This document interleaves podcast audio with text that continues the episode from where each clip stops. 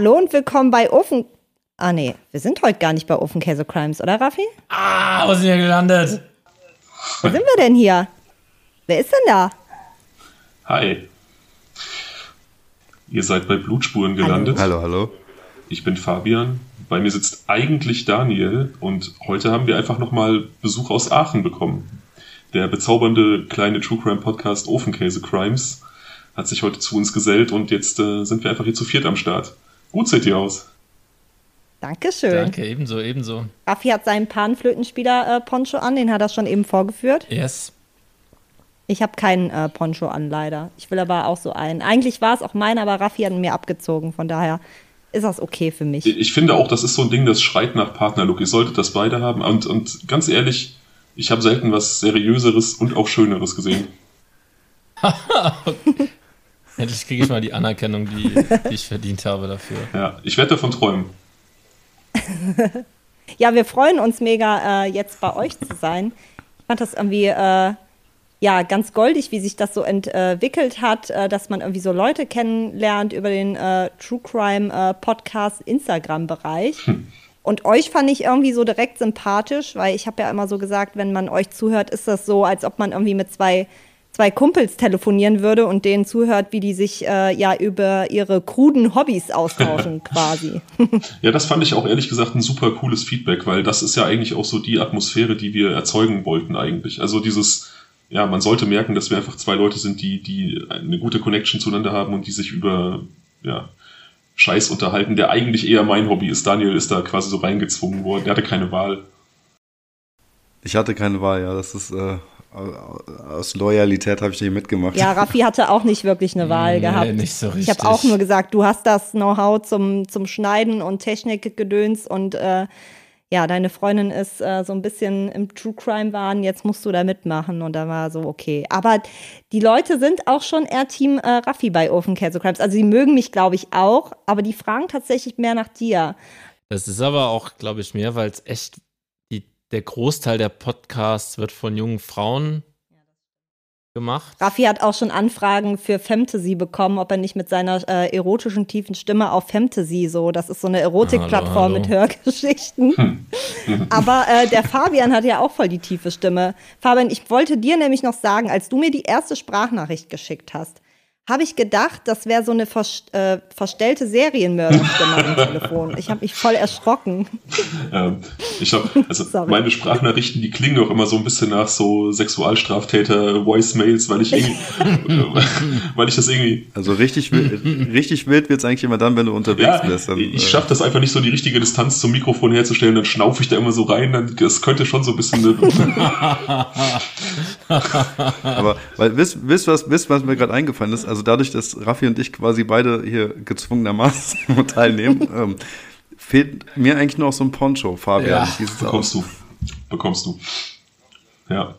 Bekomm, ja, ja ich cool. weiß gar nicht mehr, wo ich den gekauft habe, aber Daniel, wenn ich den nochmal finde, ich spendiere dir einen, nur damit du den auch anziehen kannst.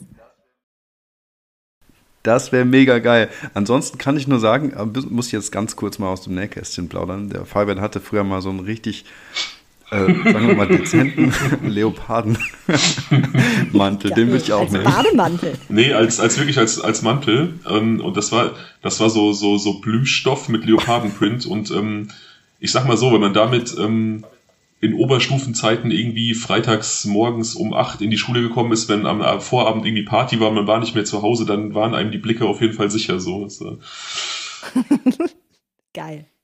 Da stimmt ja, auf jeden Fall Geruch und Fall. Aussehen überein. ja. Ja, cool. Es ist äh, auf jeden Fall geil, dass ihr hier seid. Es ist äh, immer, immer eine Freude, Daniel da zu haben, euch beide auch. Ich war ein bisschen aufgeregt, muss ich sagen, weil ähm, mit Daniel ist das halt so mega Komfortzone. Wir kennen uns 18 Jahre, wir haben vier Jahre zusammen gewohnt. Also man hat eigentlich keine Geheimnisse mehr, also keine Ahnung. Ähm, und es ist einem auch nichts peinlich voreinander. Ähm, und jetzt euch so zu sehen und man kennt euch halt so aus Podcast und dann über WhatsApp und so. Und ähm, für uns seid ihr ja auch schon so fast schon so ein Profi-Podcast. Ihr seid ja schon ein bisschen etablierter. Oh, oh Hammer! Ja. Also ich bin, ich bin voll, ich bin äh, ja so ein bisschen, so ein bisschen hier ähm, nervös heute. Müsst ihr gar nicht sein. Müsst ihr nicht sein. Ja, aber auch zu Recht, also das kann ich nur unterstreichen. Ich habe also, wie gesagt, auch eine Folge heute gehört zum ersten Mal, aber die fand ich einfach, also qualitativ und auch inhaltlich. Ihr habt dann ja hinterher noch ähm, so verschiedene lustige Elemente, die ihr mit einbaut. Ähm, äh, underrated und overrated. Also, underrated, overrated. Kann ich da vielleicht ganz kurz noch was zu sagen? Ja, natürlich. Ja, also wo, Entschuldigung, aber ich konnte es mir einfach, es lag mir auf der Zunge und es liegt mir immer noch so schwer wie, wie eine Hantel quasi auf der Zunge. Daher muss ich noch ganz kurz was sagen. Matthias Schweiger. Ja, oh, ja. Das, äh, so ein ja, bisschen der deutsche Nicolas Cage. Sorry. Man kann nur hoffen, dass der auch irgendwann Crazy B-Movies macht, wo er Aliens abschlachtet oder so. Wahrscheinlich eher nicht. Ne? Ja, wobei das, das würde ihn ja schon wieder fast ja, ja, sympathisch Deswegen habe ich auch Nicolas Cage da gewählt, weil ähm, also dieses Ma dieser Mandy-Film ist wirklich ähm, großartig. Ja, den habe ich noch gar nicht gesehen. Das wäre jetzt eigentlich, Fabian, was, wenn wir noch zusammen wohnen würden, wäre das eigentlich perfekt jetzt für, für eine Flasche Wein. Auf jeden Fall, auf jeden Fall. Also ich, ich muss sagen, okay, das hat jetzt nichts mit True Crime zu tun, aber um das abzuschließen, Nicolas Cage ist der Typ, wo Genie und Wahnsinn echt am nächsten beieinander liegen. Ja, ich meine, der haut manchmal Filme raus, die sind großartig und dann kommen irgendwie 90 Prozent anderer Filme, die einfach die, keine Ahnung, das wirkt immer, als ob da irgendwie zehn Leute von der Straße gecastet worden wären. Das ist furchtbar. ja. ja, das trifft ganz gut. Ja, Kudio. Aber ich muss auf jeden Fall sagen, ähm, wenn ich sehe euch ja auch hier jetzt so, ne? Und es ist irgendwie so, als ob ich euch jetzt schon mal irgendwie so gesehen hätte. Und ich bin normalerweise, was so das erste Mal Menschentreffen angeht, dann tue ich immer so auf richtig cool und so, aber eigentlich scheiße ich mir immer in die Hosen. Also, ja. also ich habe ähm, ich hab, äh, zur Oberstufenzeit, als ich so 12., 13. Klasse war, habe ich mein Taschengeld damit aufgebessert, dass ich als Frager in RTL-Talkshows unterwegs war. Vielleicht hast du mich da schon mal gesehen. Vielleicht. oh mein Gott, ist es wahr? Das ist wahr, ja, absolut. schwamm drüber, schwamm drüber. Ja, wir sind auf jeden Fall gespannt, was äh, du uns heute erzählst und dass wir heute mal zuhören können. Das finde ich mega gut. Ja, cool. Ja, ich habe was Schönes ausgesucht, glaube ich. Also was heißt schön, ähm, was Spannendes. Äh, und zwar wird es heute nach Polen verschlagen. Seid ihr schon mal in Polen gewesen? Also habt ihr da schon mal irgendwie Urlaub gemacht? Habt ihr Connection nach Polen? Raffi, hast du Connection nach Polen? Nee, nee, nee. Ich habe ich hab keine direkten Connections nach Raffi, Raffi hat eine Ex-Freundin aus Polen, aber wir beenden das Thema jetzt direkt. Okay, wir reden ja von Präsenz, ne? Aktuell hat er keine direkte Connection nach Polen. Das ist ja Aktuell sehr gut. Aktuell habe ich keine Verbindung. Hat, ich, er hat keine. Aber ich sehe da viele Überschneidungen. Also Raffi und Daniel sind die beiden Typen, die gezwungen werden, hier zu podcasten. Und Raffi und ich sind die Typen, die mal polnische Ex-Freundinnen hatten und deswegen. Ähm Ah, ich, ja. ja. das passt ja dann ganz gut. Also ich, ich war tatsächlich schon zweimal in Polen, einmal in Stettin vor circa zehn Jahren oder so und als Kind mal in Chorzów, so eine Arbeiterstadt, mit einem äh, Freund aus der Nachbarschaft. Das war ziemlich cool, ganze Sommerferien über. Es hatte was. Ja, wir sind in keiner dieser Städte heute. Uns verschlägt es nach Krakau. Krakau, ähm, ja, zweitgrößte Stadt Polens, 780.000 Einwohner, auch zweitsicherste Stadt Polens nach Warschau und ähm, wirklich eine wunderschöne Stadt. Da bin ich nämlich mehrfach gewesen, zwei oder dreimal. Äh, mittelalterlicher Stadtkern, traumhaft. Ähm, durch die Stadt fließt der Fluss äh, Wisła. Ich hoffe, das war polnisch einigermaßen korrekt ausgesprochen. Krakau beherbergt den Wawel, das ist so ein, ein Königsschloss auf einem Berg, ganz malerisch. Und Johannes Paul II. kam aus Krakau, also damals noch Pavel Wojtyla. Ähm, ja, also viel polnische Geschichte in dieser in dieser Stadt versammelt. Die Wisła, also dieser Fluss, heißt zu Deutsch Weichsel, hat man vielleicht schon mal gehört. Ähm, ja, in dieser Stadt sind wir auf jeden Fall. Und zwar 1999, also doch schon etwas her. Da, da ähm, ist am 7. Januar 1999 der Kapitän eines Schleppers, also eines Schleppkahns, der da andere Schiffe durch die Wisła zieht, der macht sich daran, morgens an seiner Schiffsschraube ähm, Unrat zu beseitigen. Ihm ist am Tag davor aufgefallen, dass irgendwas sich in seiner Schiffsschraube verfangen hat. Und er, er will das rausholen, er will gucken, was da so ist. Und ähm, ja, zerrt ein nicht identifizierbares, gräuliches, stinkendes Objekt hervor. Davon habt ihr Fotos. Dieses, dieses gräuliche Etwas, was da auf dem Schiffsboden liegt, hat er quasi aus seiner Schiffsschraube gezogen. Ja, wir gucken uns das mal ganz äh, kurz an. Es ist recht unscharf. Ja, okay. Das ja. da, was da liegt ja, in der Mitte? Man, ja, da sieht man, das sieht, ich dachte eigentlich, das wäre irgendwie ja, Müll. Es, genau, es könnte Müll sein, es könnte irgendwie ein, ein, Sack sein. Also es ist so ganz, ganz schwer erkennbar und für ihn ist es auch sehr, sehr schwer erkennbar. Er sieht erstmal nur, es ist grau, es ist, ähm, hat eine sehr seltsame Konsistenz und es stinkt. Ähm, oh. Dann Nicht sieht er es sich, dann sieht er es sich genauer an und entdeckt daran ein menschliches Ohr. Darf ich dazu was sagen? Du darfst dazu was sagen. Kann das sein, dass das vielleicht eine Person ist, die die Hände am Rücken zusammengebunden hat und auf der Seite liegt? Nein. Aber das okay. sieht auch nicht aus, als ob da irgendwie was Menschliches. Zoom das mal bitte ran. Was ist denn dieses Schwarze da? Was ja, da ich, ja, ich, ich verstehe aber, wo der Daniel herkommt. Oben der Kopf und dann so das, das hier, was so nach hinten zeigt. Ja, genau. Okay. Also ihr, ihr, seid nah dran, aber es ist nicht ganz so. Also er, er kennt dieses Ohr und äh, das ist damit verbunden und er ruft die Polizei. Und die Polizei untersucht das Objekt und stellt fest, dass es sich um die Haut einer Frau handelt. Hm. Zuerst, äh, zuerst gehen sie davon aus, ähm, dass eine Leiche im Wasser geschwommen ist und durch die Schiffsschraube gehäutet wurde. Das finde ich allerdings relativ unlogisch. Ähm, aber das ist erstmal so die erste Arbeitstheorie der Polizei. Dann allerdings untersuchen sie das Ganze näher und stellen fest, dass da schon ähm, ja, mit sehr, sehr scharfem Messer hantiert wurde und offenkundig eine Frau gehäutet wurde. Sie finden dann auch Kopf und Rumpf der Frau in der Wiswa. Fabian? Ja, bitte. Du bist echt der Wahnsinn, weil Raphael guckt mich schon die ganze Zeit von der Seite an, als das Thema Schiffsschrauben kam. Ich habe eine Scheißangst vor Schiffsschrauben. Das ist so eine diffuse Angst von mir, seitdem ich klein bin und mit meinem Opa mal so eine Mini-Kreuzfahrt, äh, okay, man kann es nicht Kreuzfahrt, wir sind irgendwie über eine reine Stunde, das ist ja keine Kreuzfahrt. Und seitdem habe ich ganz extreme Angst, warum auch immer vor Schiffsschrauben. Ich finde das so gruselig, diese Riesendinger. Und meine Urangst ist, im Wasser von einer dieser Schiffsschrauben ähm, ja, angedötscht zu werden. Deswegen, ich bin jetzt voll dabei. Da muss ich dazu sagen, ich brauche einfach dann auch Infos. Du hast mir gesagt, such dir bitte einen Fall aus ohne Kindesmissbrauch. Das habe ich getan. Du hättest sagen müssen, lass bitte auch Schiffsschrauben raus, ja? ja.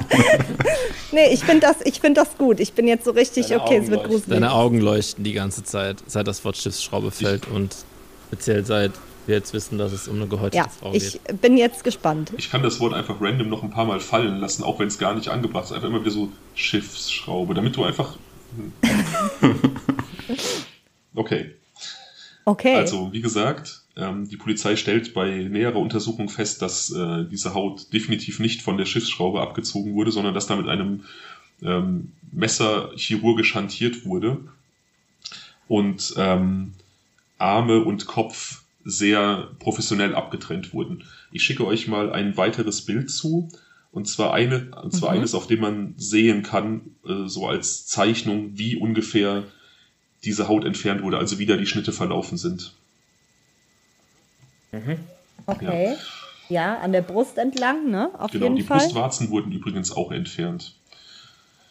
Es, okay. es, sieht, es sieht aus für die Polizei oder die, der erste Eindruck, den sie haben, ist, dass diese Haut so abgezogen wurde, dass derjenige, der sie abgezogen hat, daraus offensichtlich Bekleidung machen wollte. Also ganz offenkundig Oha. Ganz offenkundig wurde sie abgezogen mit dem Ziel, sie sich selbst überzuziehen. Oh, okay. Die Polizei durchsucht daraufhin, wie gesagt, die Wieswa findet ähm, Kopf und Rumpf der Frau. Weitere Teile äh, bleiben verschwunden. Untersuchungen an diesen Körperteilen machen aber deutlich, dass die Frau definitiv gehäutet und zerstückelt in den Fluss geschmissen wurde. Also Unfall ist jetzt voll und ganz ausgeschlossen. Ähm, da hat offensichtlich ein Verbrechen äh, vorgelegen. Okay. Untersuchungen ergeben, dass die Haut und die anderen Körperteile circa zwei bis drei Wochen im Wasser lagen, bevor sie gefunden wurden. Daher diese gräuliche Farbe und ähm, der allgemein eher unerfreuliche Zustand, den der Schiffskapitän vorgefunden hat. Kleidung der Frau wird dann später auch gefunden. Eine Jeans, ein Pullover und ähm, eine Jacke. Mhm. Die Polizei entschließt sich, einen DNA-Test äh, zu starten. Das ist bis dahin in Polen sehr selten gemacht worden. 1999, da ist die DNA-Technik ja noch nicht so super alt und ähm, ist auch noch sehr, sehr teuer, solche Tests zu machen. Jedenfalls bestimmen sie relativ schnell, äh, die Identität der Toten. Ich weiß ehrlich gesagt nicht, wo sie das Vergleichsmaterial her hatten oder wie sie dann auf diese Identität gekommen sind, aber es wurde im Zuge dieses DNA-Tests ähm, die Identität aufgedeckt. Es handelt sich um die 23-jährige Studentin Katarzyna Sowada. Ich hoffe, ich habe diesen Namen halbwegs richtig ausgesprochen. Sie studiert Religion in äh, Krakau. Über Katarzyna ist relativ wenig bekannt. Sie leidet seit drei Jahren an starken Depressionen. Da gab es einen Wanderunfall, bei dem ihr Vater starb und sie ist seitdem von Schuldgefühlen geplagt, weil sie ihn nicht retten konnte. Sie wird so ein bisschen als Nerd bezeichnet. Sie liebte Fantasy und Rockmusik, besonders die Band Grateful Dead, die ich zwar dem Namen nach kenne, aber noch nie gehört habe. Ähm, sie hat kaum Freundinnen und ist immer allein in der Uni. Also so, ja, ein jemand, der so, wie soll ich sagen, ein bisschen ein, ein eher tristes Leben führt. Die Depression, mangelnde äh, soziale Einbindung. Sie lebt mit ihrer Mutter, aber da ist das Verhältnis wohl auch eher durchwachsen. Ähm, tja. Drei Wochen vor ihrem Verschwinden hörte sie auf, die Uni zu besuchen, verließ aber morgens regulär das Haus, sodass ihre Mutter dachte, sie würde nach wie vor studieren gehen. Allerdings fiel der Mutter und auch den wenigen Freunden, die sie hatte, auf, dass in dieser Zeit ihre Depressionen deutlich verbessert schienen. Sie mehr auf sich selbst achtete, sie fing eine Diät an, sie achtete mehr auf ihr Erscheinungsbild und das wird so ein bisschen, ähm, oder es wird vermutet, dass da vielleicht eine Männerbekanntschaft vorlag und im Zuge dessen sie einfach ähm, wieder etwas glücklicher durchs Leben ging, aber auch ihr Studium vielleicht nicht mehr ganz so ernst nahm. Mhm. Das letzte Mal gesehen, jedenfalls wurde sie am 12.11. Das ist verbürgt, also äh, einige Zeit vor der Auffindung. Da ähm, am nächsten Tag, am 13.11., hätte sie eigentlich einen Termin bei einem Psychotherapeuten gehabt aufgrund ihrer Depression, nimmt den aber nicht wahr und ihre Mutter meldet sie als vermisst, weil sie dort nicht auftaucht. Die Polizei hat allerdings relativ wenig ähm, Interesse daran, sie zu suchen, unterstellt die Mutter. Sie sucht dann also mit einem Detektiv nach ihr, aber ohne Erfolg. Okay. Eine kurze Frage. Ähm, sie kommt aber selbst nicht aus Krakau, oder? Sie kommt aus Krakau. Sie kommt aus Krakau. Also ihre ganze Familie ist dort auch ansässig und sie hat da auch äh, ihre Freunde und, also gut, Freunde, sie war ja eher die Einzelgängerin, aber auf jeden Fall Menschen, die sie dann auch vermissen und in unmittelbarer Nähe sind. Tatsächlich nur ihre Mutter. Also nur die Mutter, okay. Der Vater, wie gesagt, ist verstorben bei diesem Wanderunfall. Das war die Sache, die sie in die Depression trieb und ähm, sie war Einzelkind. Also richtig vermisst hat sie wirklich nur die Mutter. Und ähm, als die Mutter sie dann vermisst meldet, äh, unterstellt die Polizei so ein bisschen, dass es vielleicht zu einem häuslichen Streit gekommen ist und sie daraufhin einfach den Kontakt so ein bisschen abgebrochen hat. Also sie nehmen die Mutter scheinbar nicht so ernst. Ich war nicht dabei, ich muss mich jetzt hier auf die Schilderung der Mutter verlassen. Kurze Nachfrage, äh, habe ich das Hat die mit ihrer Mutter zusammengelebt? Ja. Okay. Genau. Genau. Deswegen, wie gesagt, sie verließ morgens immer ganz regulär das Haus sodass die Mutter dachte, ähm, sie geht noch zur Uni, aber Befragungen mhm. von äh, Kommilitonen haben halt ergeben, dass sie drei Wochen vor ihrem Verschwinden schon nicht mehr in der Uni war. Ja. Da war, okay. So geil, machst du dir Notizen eigentlich? Ich sehe das äh, so, sieht das so aus? Ah. Sorry. Ja. ja. ich habe voll, hab voll das Goldfischgehirn. Ich vergesse immer alles nach drei Sekunden. Deswegen frage ich leider auch immer ganz viel nach, weil ich einfach alles immer vergesse. nee, ist ja gut. Ähm, es kann ja auch sein, dass ich vielleicht irgendwie manchmal so ein bisschen zu sehr da durchrushe und dass auch die Leute, die zuhören, irgendwie denken so, ähm, was erzählt der oder, oder was, was war das jetzt? Und es ist ganz gut, wenn da jemand mal ein bisschen nachfragt. Also, wie gesagt, die Polizei geht jetzt natürlich von einem Verbrechen aus. Ähm, Sie haben allerdings nicht so viel Erfahrung mit solchen Taten. Sie ziehen Profiler aus Europa und vom FBI hinzu, die so ein bisschen was zu dem Fall sagen sollen. Ähm, die erstellen ein Profil. Das wird bis 2014 immer wieder ergänzt. Ich werde später die, ähm, die Endversion von 2014 mal, mal vorlesen. Jetzt, äh, also diese aktuelle, die lasse ich mal weg. Die Ermittlungen plätschern so ein bisschen vor sich hin. Es gibt keine konkreten Anhaltspunkte und auch keine richtige Spur, die man anfassen kann bis am 31.05.1999, also vier Monate später, fünf Monate später, ein älterer Herr aus einem Dorf in der Nähe Krakaus die Polizei anruft. Er ist sich sicher, dass sein Enkel sich als sein Vater verkleidet hat und den alten Mann damit täuschen wollte. Also, um das nochmal ganz kurz, falls ihr das jetzt so, so dem nicht folgen konntet. Also, dieser alte Mann lebt mit seinem Enkel und dessen Vater in äh, einem Haus. Okay. Und er ist sich sicher, dass der Enkel sich als sein eigener Vater verkleidet hat und so den, den Opa quasi täuschen wollte, ihn, weil der Mann sehr, sehr schlecht sieht. Ähm, Nein. ja, Wird mir ja schon ein bisschen schlecht jetzt direkt. Er, er kann allerdings, also er kann das nicht so genau beschreiben. Er hat auf jeden Fall hat er Besuch von seinem, von seinem Sohn bekommen, ähm, ist sich aber sicher, dass es nicht sein Sohn war, sondern sein Enkel, der sich einfach verkleidet hat. Okay, die wohnen nicht zusammen. Die das wohnen, klang jetzt erst die, so. die wohnen alle zusammen. Okay, aber zu Besuch kam er dann trotzdem vorbei? Ja, also die wohnen auf unterschiedlichen Etagen. Okay, und hat er auch was gesagt, was er von ihm wollte? Nee, also ein, einfach nur random da den Tag verbringen und äh, also nichts Bestimmtes gewollt, aber er ist sich einfach sicher, dass sein Enkel sich als sein Sohn verkleidet hat. What? Okay. Ja, ja, Es Verkleidet. ist, es ist ein bisschen weird, es ist ein bisschen weird. Äh, die Polizei fährt also hin in dieses Haus, ähm, öffnet das Haus mit dem, mit dem älteren Herrn und ähm, guckt sich alles mal in Ruhe an und findet dann im Keller die Leiche des Vaters, nackt und geköpft, ähm, kopfüber an der Decke hängend, also richtig ähm, Horrorfilm-Style. Den Kopf, ja, den Kopf finden sie im Garten, das Gesicht wurde allerdings abgezogen. Du Scheiße. Laute, Raffi hat Geräusch, Schmerzen. la laute, laute Geräusche aus der Wohnung des Sohnes äh, ziehen dann die, die Aufmerksamkeit der Polizisten auf diese Wohnung des, des, ja, des Sohnes des Toten, also des Enkels des alten Herrn. Und da finden sie dann diesen jungen Mann, Wladimir, der nackt tanzend in seiner Wohnung russische Lieder singt und dabei das Gesicht seines Vaters als Maske trägt. Alter. Der Name ist Psychoprogramm. Ich hab's schon, ich hab's schon geahnt, ey. Oh, Also auch, auch ohne Schiffsschraube, Entschuldigung. das ist, ja. das ist ja mega Psycho. Wie, wie der Hitchcock-Film eigentlich, ne? Mega Psycho. Ich habe auch ein Bild von dieser Maske gefunden. Ihr könnt entscheiden, Bitte. ob ich, das, ob ich das schicken Ja. soll oder nicht. Ja.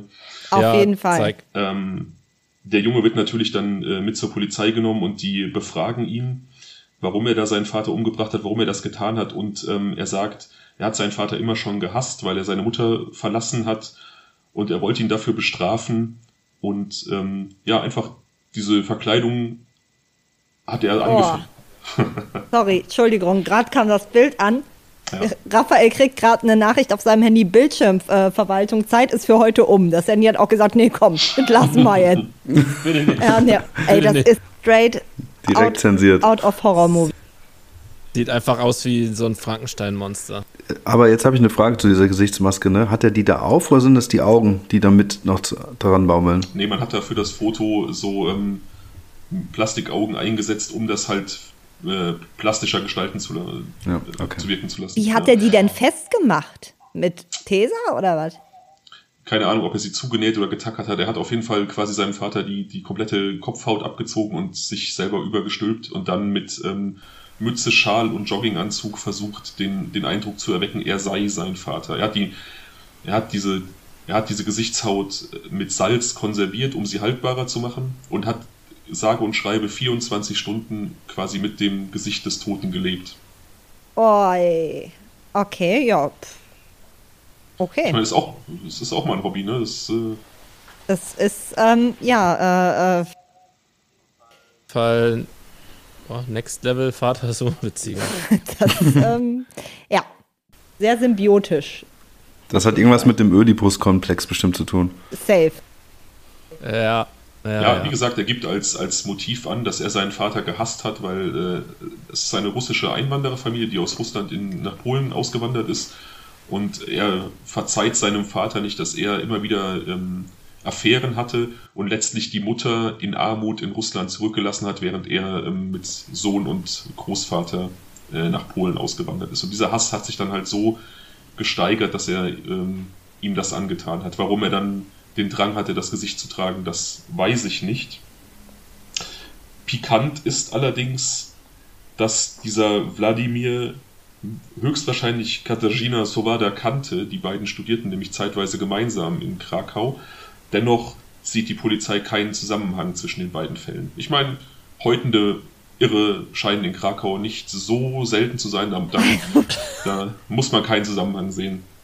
Nee, äh, nee, mm, mm. nee. Letzten Endes ähm, scheint es auch keinen zu geben, aber ich hätte da tatsächlich als Ermittler im ersten Moment schon gedacht, möglicherweise sind wir da auf einer Spur gelandet. Ich Sollte man mal eventuell nachgucken. Ja, so oft kann das auch nicht in der Großstadt vorkommen, also echt. Ähm, ja, dieser Wladimir wird dann lebenslang in Haft gesteckt. Selbstverständlich auf seinen eigenen Wunsch wird er in eine russische Strafanstalt verlegt. Wie gesagt, er ist Russe, er möchte lieber da sein als in Polen. Ähm, persönlich äh, weiß ich nicht, ob das eine gute Wahl war. Ich mag ja auch so Knastdokus und russische Gefängnisse machen da nicht den Eindruck, dass man da besonders cool abhängen kann. Aber okay. Äh, Nein. Nee. ist seine Entscheidung. Ähm, es gibt einen weiteren Verdächtigen, beziehungsweise überhaupt einen Verdächtigen, denn dieser Wladimir war ja keiner. Der heißt Jan N. Ich konnte den Nachnamen leider nicht rausfinden. Der war lange Zeit im Gefängnis beziehungsweise der Psychiatrie, weil er 1983 seine Frau und seinen 17-jährigen Sohn ermordet und gehäutet hat. Es geht, war, sorry, warum häuten die alle die Leute? Was denn da los? Ich check das auch nicht. Gehören die irgendeine Sekte an oder sowas? Oder, also, gibt es da irgendwie so ein Ritual hinter irgendwas, wo man nochmal tiefer recherchieren könnte oder so? Ich habe keine Ahnung. Ich, ich bin aber auch ein bisschen geflasht, wie, wie oft da in Krakau gehäutet wird. Also das ist ja, ich meine, auch wenn jetzt dieser Jan N. 1993, also 16 Jahre vorher, äh, 83, aber es ist ja schon, ich glaube, hier in, in Köln, wo ich wohne, kann man in den letzten 20 Jahren keine ähm, fünf gehäuteten Menschen finden. Das ist äh, also nur so eine Theorie es. von mir. Ja. Ähm, wie gesagt, auch er hat äh, die beiden äh, ermordet und gehäutet. Auch er hat sie äh, zerstückelt und auch sehr hat sie in der Wieswa äh, entsorgt. Also da gibt es tausend Überschneidungen.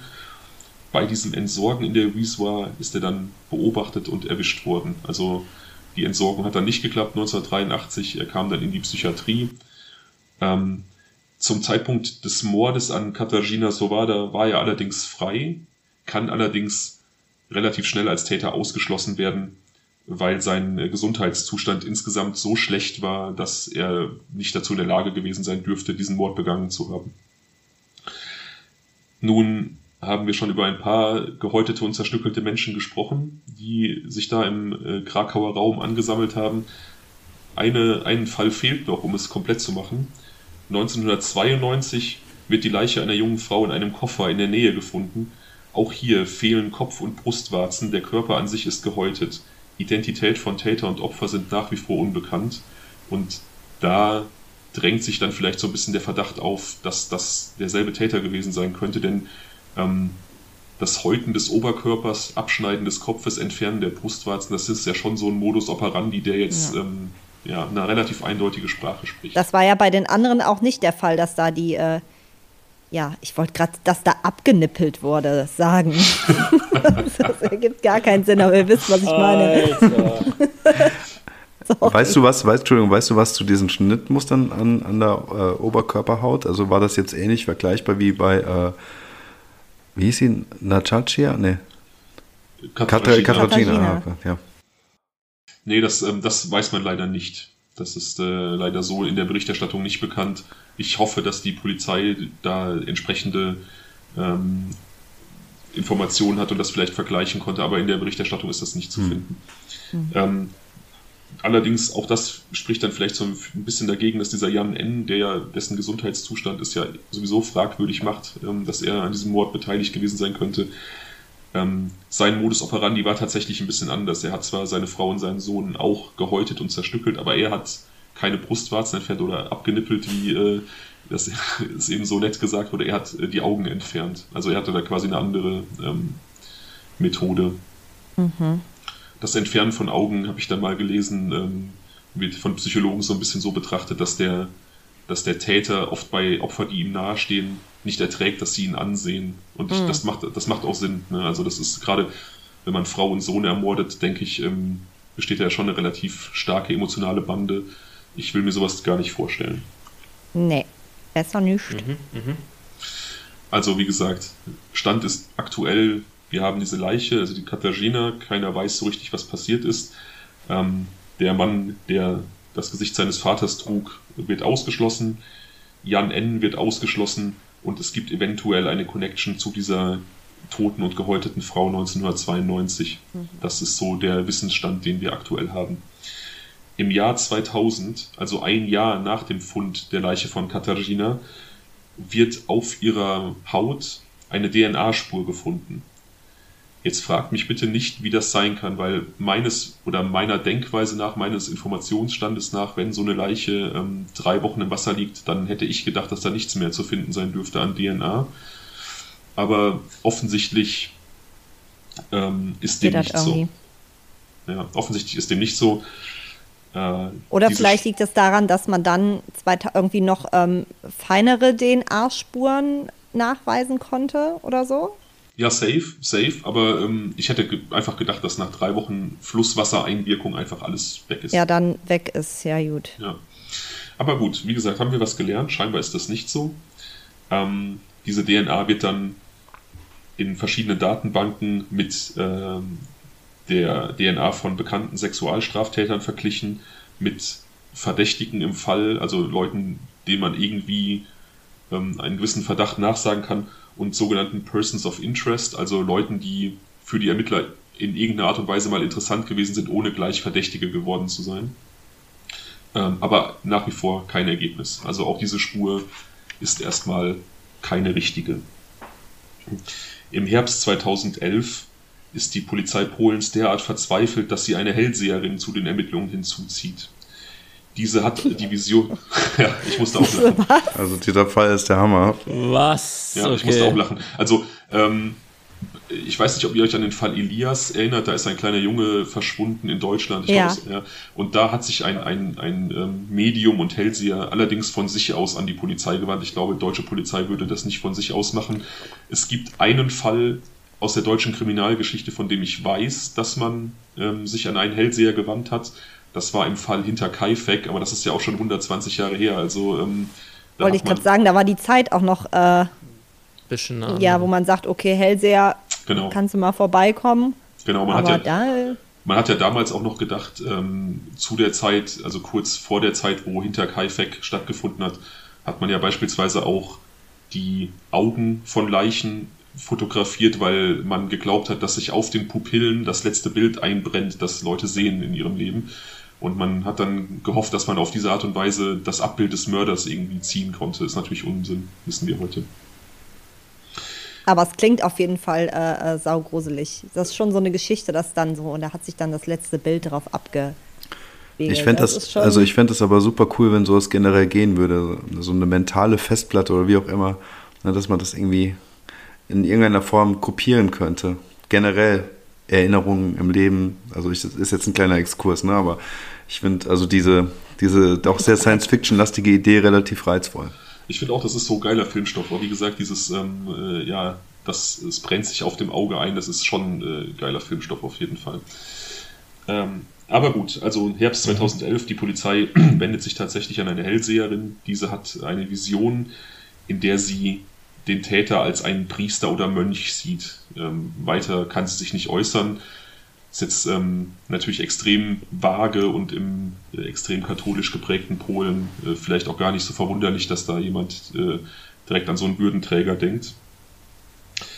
2012 wird die Leiche exhumiert für weitere Untersuchungen. Es werden Spuren von Folter vor dem Tod, also Antemortem, gefunden.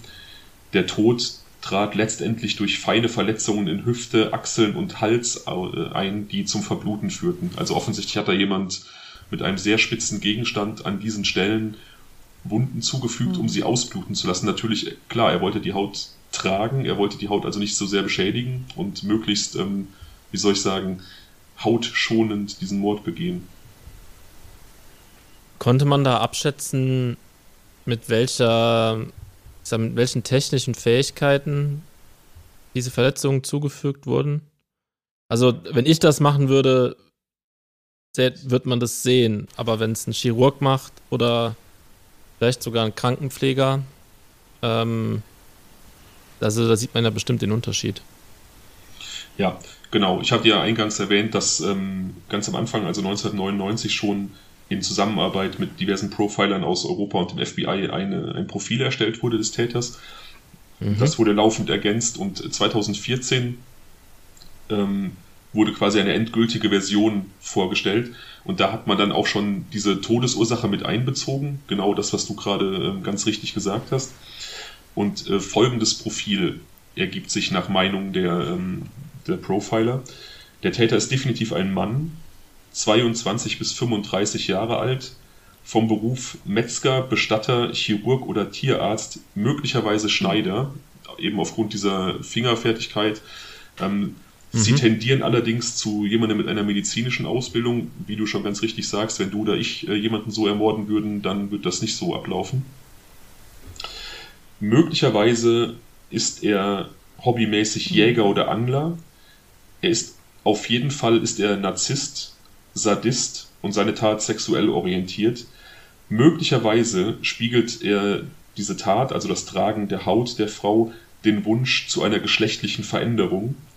Defini definitiv aber kannte er das Opfer und nutzte dessen Arglosigkeit aus. Das ist also das Profil, was dann 2014 äh, erstellt wurde.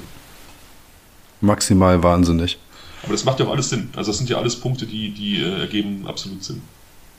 Ich habe eine Frage. Du sagtest eben äh, Jäger oder Angler. Ist das, weil er sich quasi was mitnimmt? Also mir fallen jetzt halt zum Beispiel, ich komme wieder auf die Brustwarzen zurück, es tut mir leid, äh, weil er sich das ist, weil er sich was mitnimmt, deswegen Jäger oder Angler, so trophäenmäßig oder?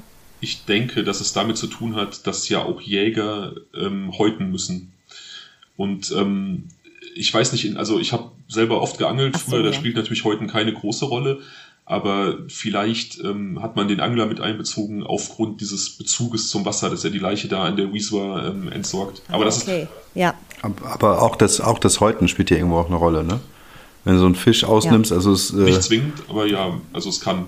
Ja, also so zumindest einen feinen filetierenden Umgang oder so mit scharfen Messern oder sowas. Äh, den brauchst du ja dann schon. Also ich habe ich hab die, die Oschis immer direkt auf den Grill geworfen, also ausgenommen und ab auf den Grill. Da muss ich nichts häuten, aber ja, natürlich sophisticated Angler, die machen das natürlich. Ja. Aber so, so, so, ja. äh, so Dorfkinder wie ich, die machen es halt nicht. Das ist dann was anderes. ähm, 2016 strebt die Krakauer Polizei die Zusammenarbeit mit der portugiesischen Universität Coimbra an da gibt es einen, einen Lehrstuhl, der sich mit äh, Folterungen beschäftigt. Also da werden dann verschiedene Menschenrechtsverletzungen untersucht und ähm, beispielsweise Expertisen abgegeben für, ähm, für Menschenrechtsorganisationen, was Folterungen von ähm, politisch Verfolgten oder sowas angeht. Also man untersucht verschiedene Foltermuster, die bestätigen äh, diese Theorie der Folter vor dem Tod und ähm, stellen die Theorie auf, ergänzend zu diesem Profil, dass der Täter möglicherweise Erfahrung im Kampfsport hatte. Wie genau das jetzt dann zustande gekommen ist, weiß ich nicht, ob da vielleicht irgendwelche Grifftechniken vermutet wurden oder irgendwelche Beherrschungstechniken, die, die man jetzt so als Normalsterblicher nicht unbedingt kennt, das kann ich nicht sagen.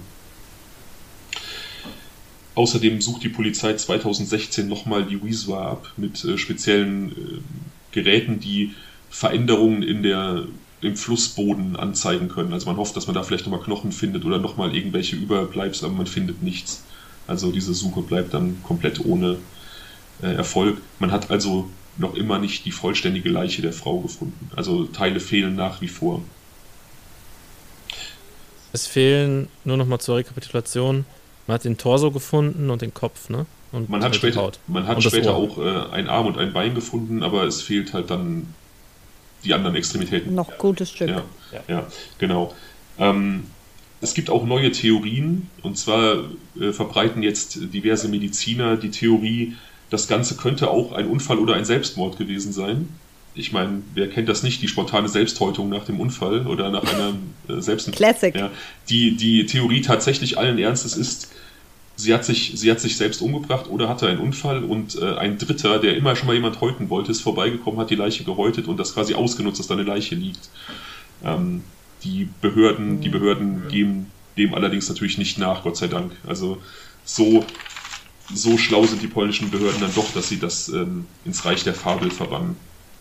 Diese diese Theorie von Unfall oder Selbstmord, die basiert allerdings auch auf äh, relativ fragwürdigen Untersuchungen meiner Meinung. Und zwar haben diese Wissenschaftler irgendwelche Spuren an der Leiche gefunden, die entweder auf einen Sturz aus großer Höhe ein Überfahren von einem Auto mit mehr als 40 Stundenkilometern oder einen Schuss in den Mund hindeuten. Und da frage ich mich, was gibt es für ein Spurenbild, was auf einen Schuss in den Mund oder einen Fallen aus großer Höhe hindeutet. Also es scheint mir von vorne bis hinten Unsinn zu sein.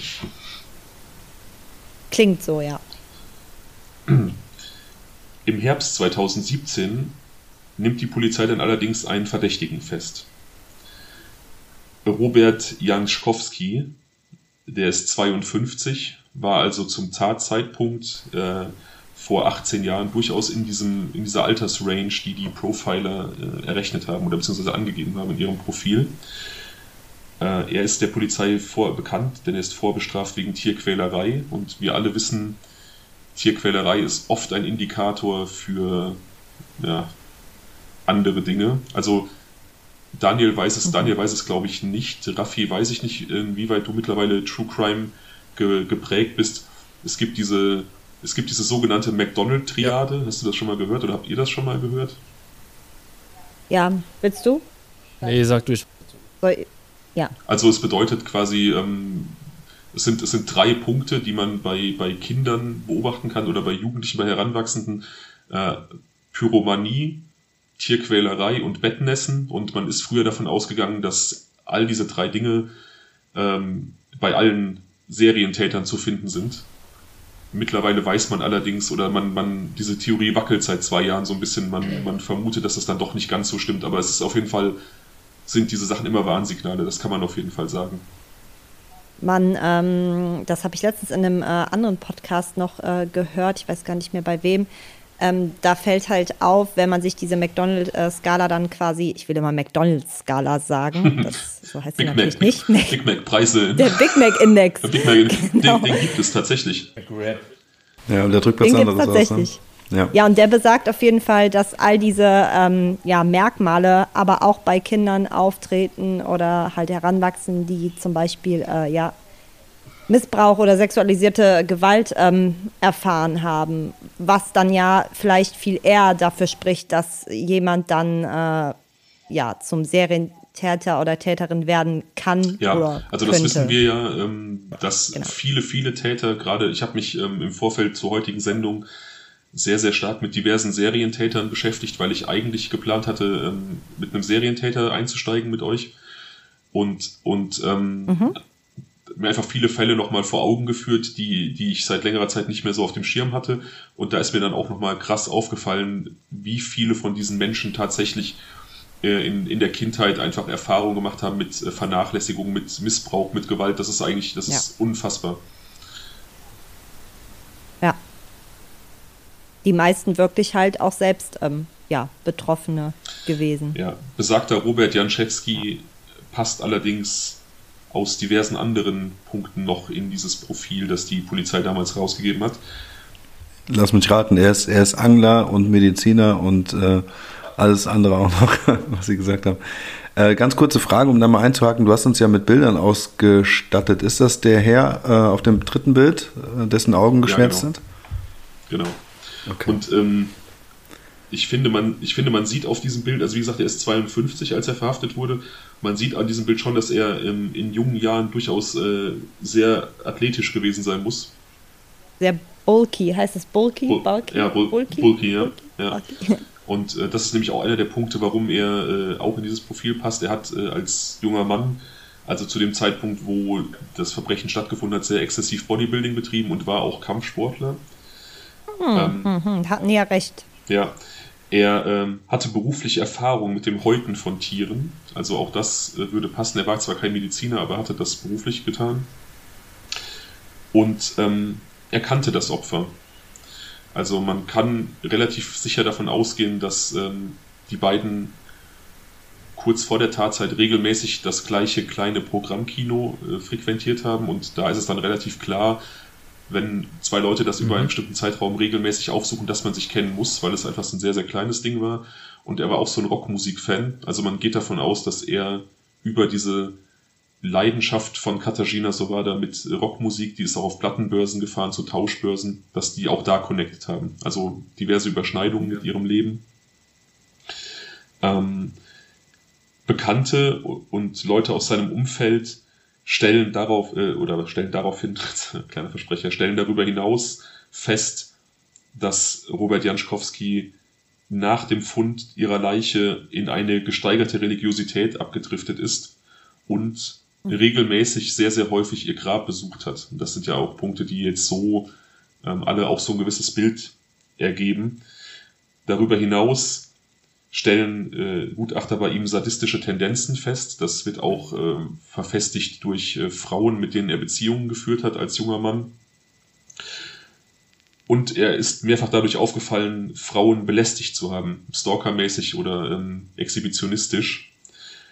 Darüber hinaus ging er gerne an diesem Fluss Wiesba spazieren und gerüchteweise trägt er gerne Frauenkleidung und Frauenunterwäsche. Also quasi alle Punkte dieses, dieses ähm, Profils finden sich hier wieder. Bis hin zu diesem möglicherweise Wunsch nach einer Änderung des Geschlechts. Also wir haben hier wirklich ähm, quasi alles. Wie kam die Polizei auf den Mann? Ein Hinweis aus seinem Freundeskreis hat dazu geführt, dass man sich ihn äh, vorgenommen hat. Tatsächlich hatte man ihn damals, als die Leiche gefunden ist, also als Katharina gefunden wurde, schon mal ins Auge gefasst, aufgrund ähm, dieser Überschneidungen in der äh, Freizeitgestaltung zwischen den beiden, aber hat es nie, hat die Spur nie weiter verfolgt, also man hat ihn nie großartig äh, überprüft.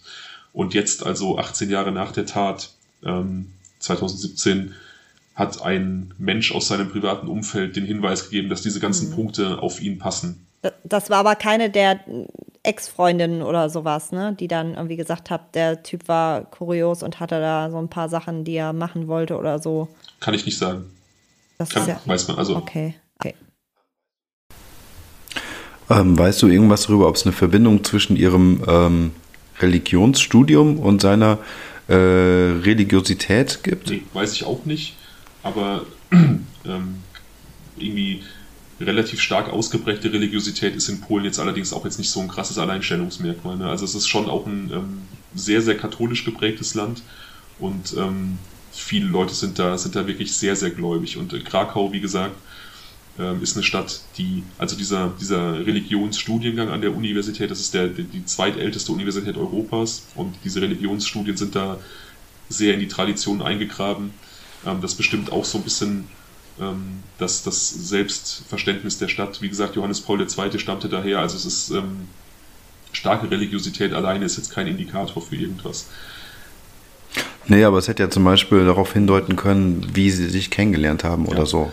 Ja, also keine Ahnung, das geht ja ganz schnell in irgendeine äh, obskure Richtung möglicherweise, könnte man zumindest hindenken. Ja, also wie gesagt, möglich ist, dass sie sich kennen durch, durch, diese, durch diese Verbindung mit der Rockmusik und dieses kleine Kino, was sie beide frequentiert haben. Ähm, allerdings kleiner Wermutstropfen, diese DNA-Spur, die auf ihr gefunden wurde 2000, stimmt nicht mit seiner mhm. DNA überein.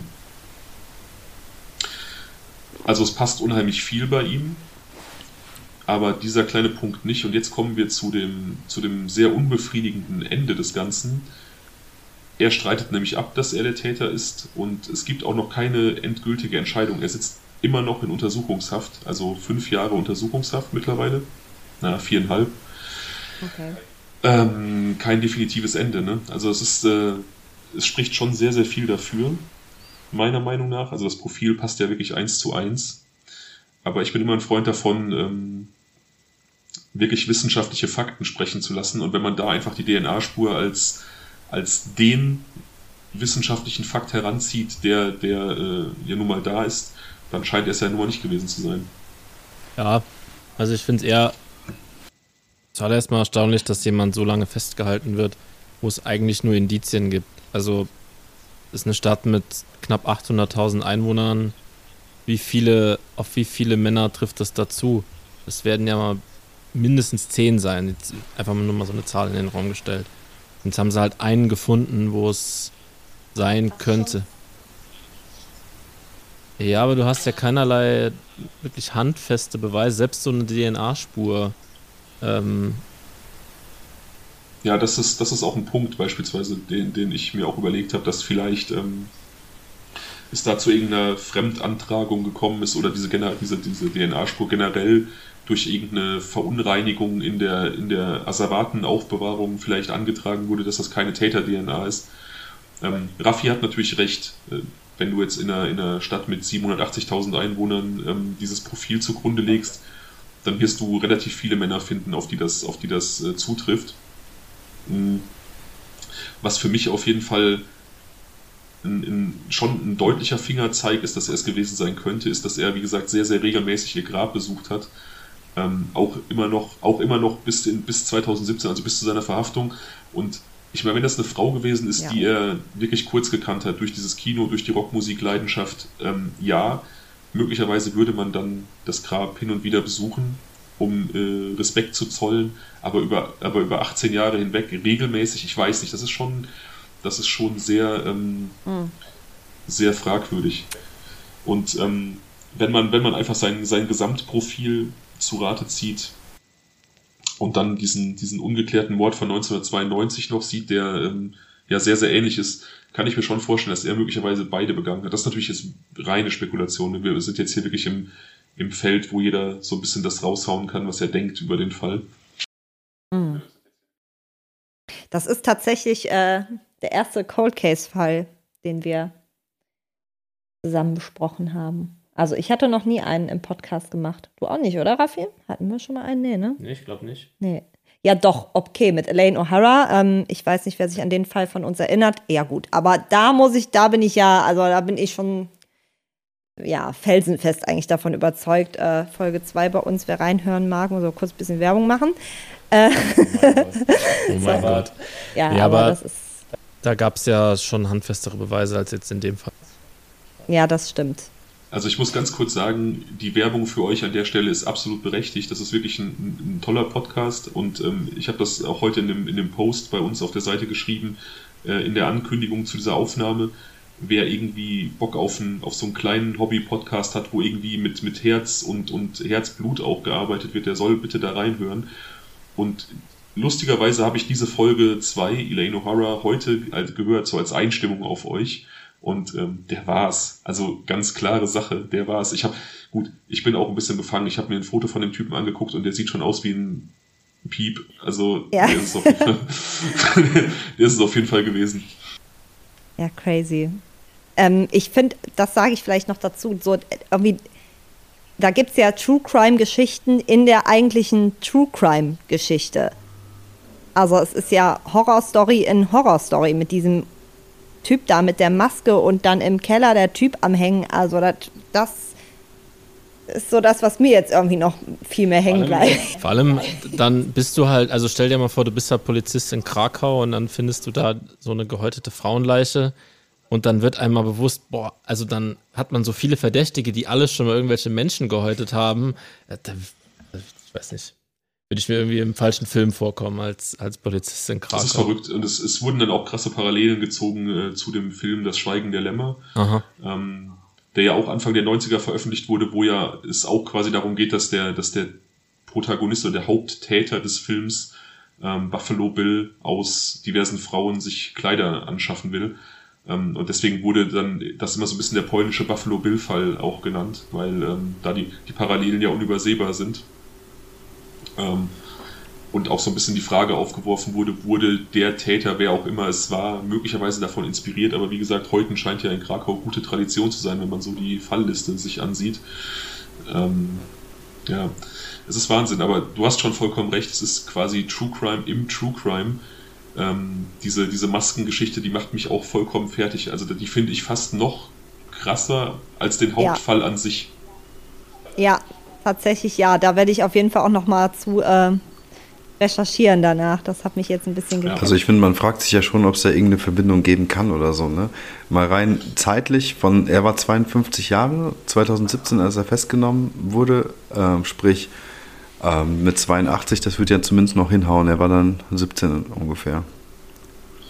Ach, du meinst, ähm, ja, nee, das Robert. war 82, ja, 82 war, war der Mann, der bestraft wurde, der in der Psychiatrie saß. 92 war, ähm, war der ungeklärte Mord. Das könnte 92 passen. war der ungeklärte Okay, aber gut, auch das würde irgendwie passen, ja, auf jeden Fall.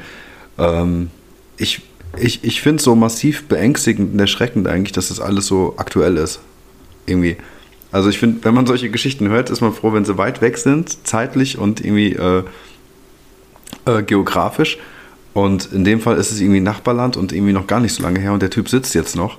Das finde ich total irgendwie absurd, weil solche Themen so ganz weit eigentlich von einem weg sind. Aber das ist jetzt alles so nah und so brandaktuell und mit Hellseherei und äh, also, pff, wow. Ich musste auch irgendwie immer an ähm, Ed Gein denken die ganze Zeit. Ähm, Raffi und äh, äh Daniel, ihr kennt aber bestimmt Ed Gein, oder? Jetzt enttäuscht uns nicht, den kennt ihr. Den was? Ed Gein. Raffi, kennst du Ed Gein? Äh. Daniel, kennst du Ed Gein? Nee, aber ich habe die ganze Zeit statt Dean irgendwas mit sieben gehört und an den Film sieben musste ich die ganze Zeit denken, so. und das meinst du nicht, ne? Fabian, möchtest du mal die beiden aufklären, wer Ed Gein ist? Ja, also Ed Gein ist ähm, ein amerikanischer Serienmörder, der das Vorbild ist für ähm, die Filmfigur Leatherface aus dem Texas Chainsaw Massacre, weil nämlich besagter Ed Gein ähm, in seinem, in seinem Heimatort er auch diverse Morde begangen hat und ebenfalls aus den toten Menschen Kleider und ähm, Dekorationsstücke für sein Haus gefertigt hat.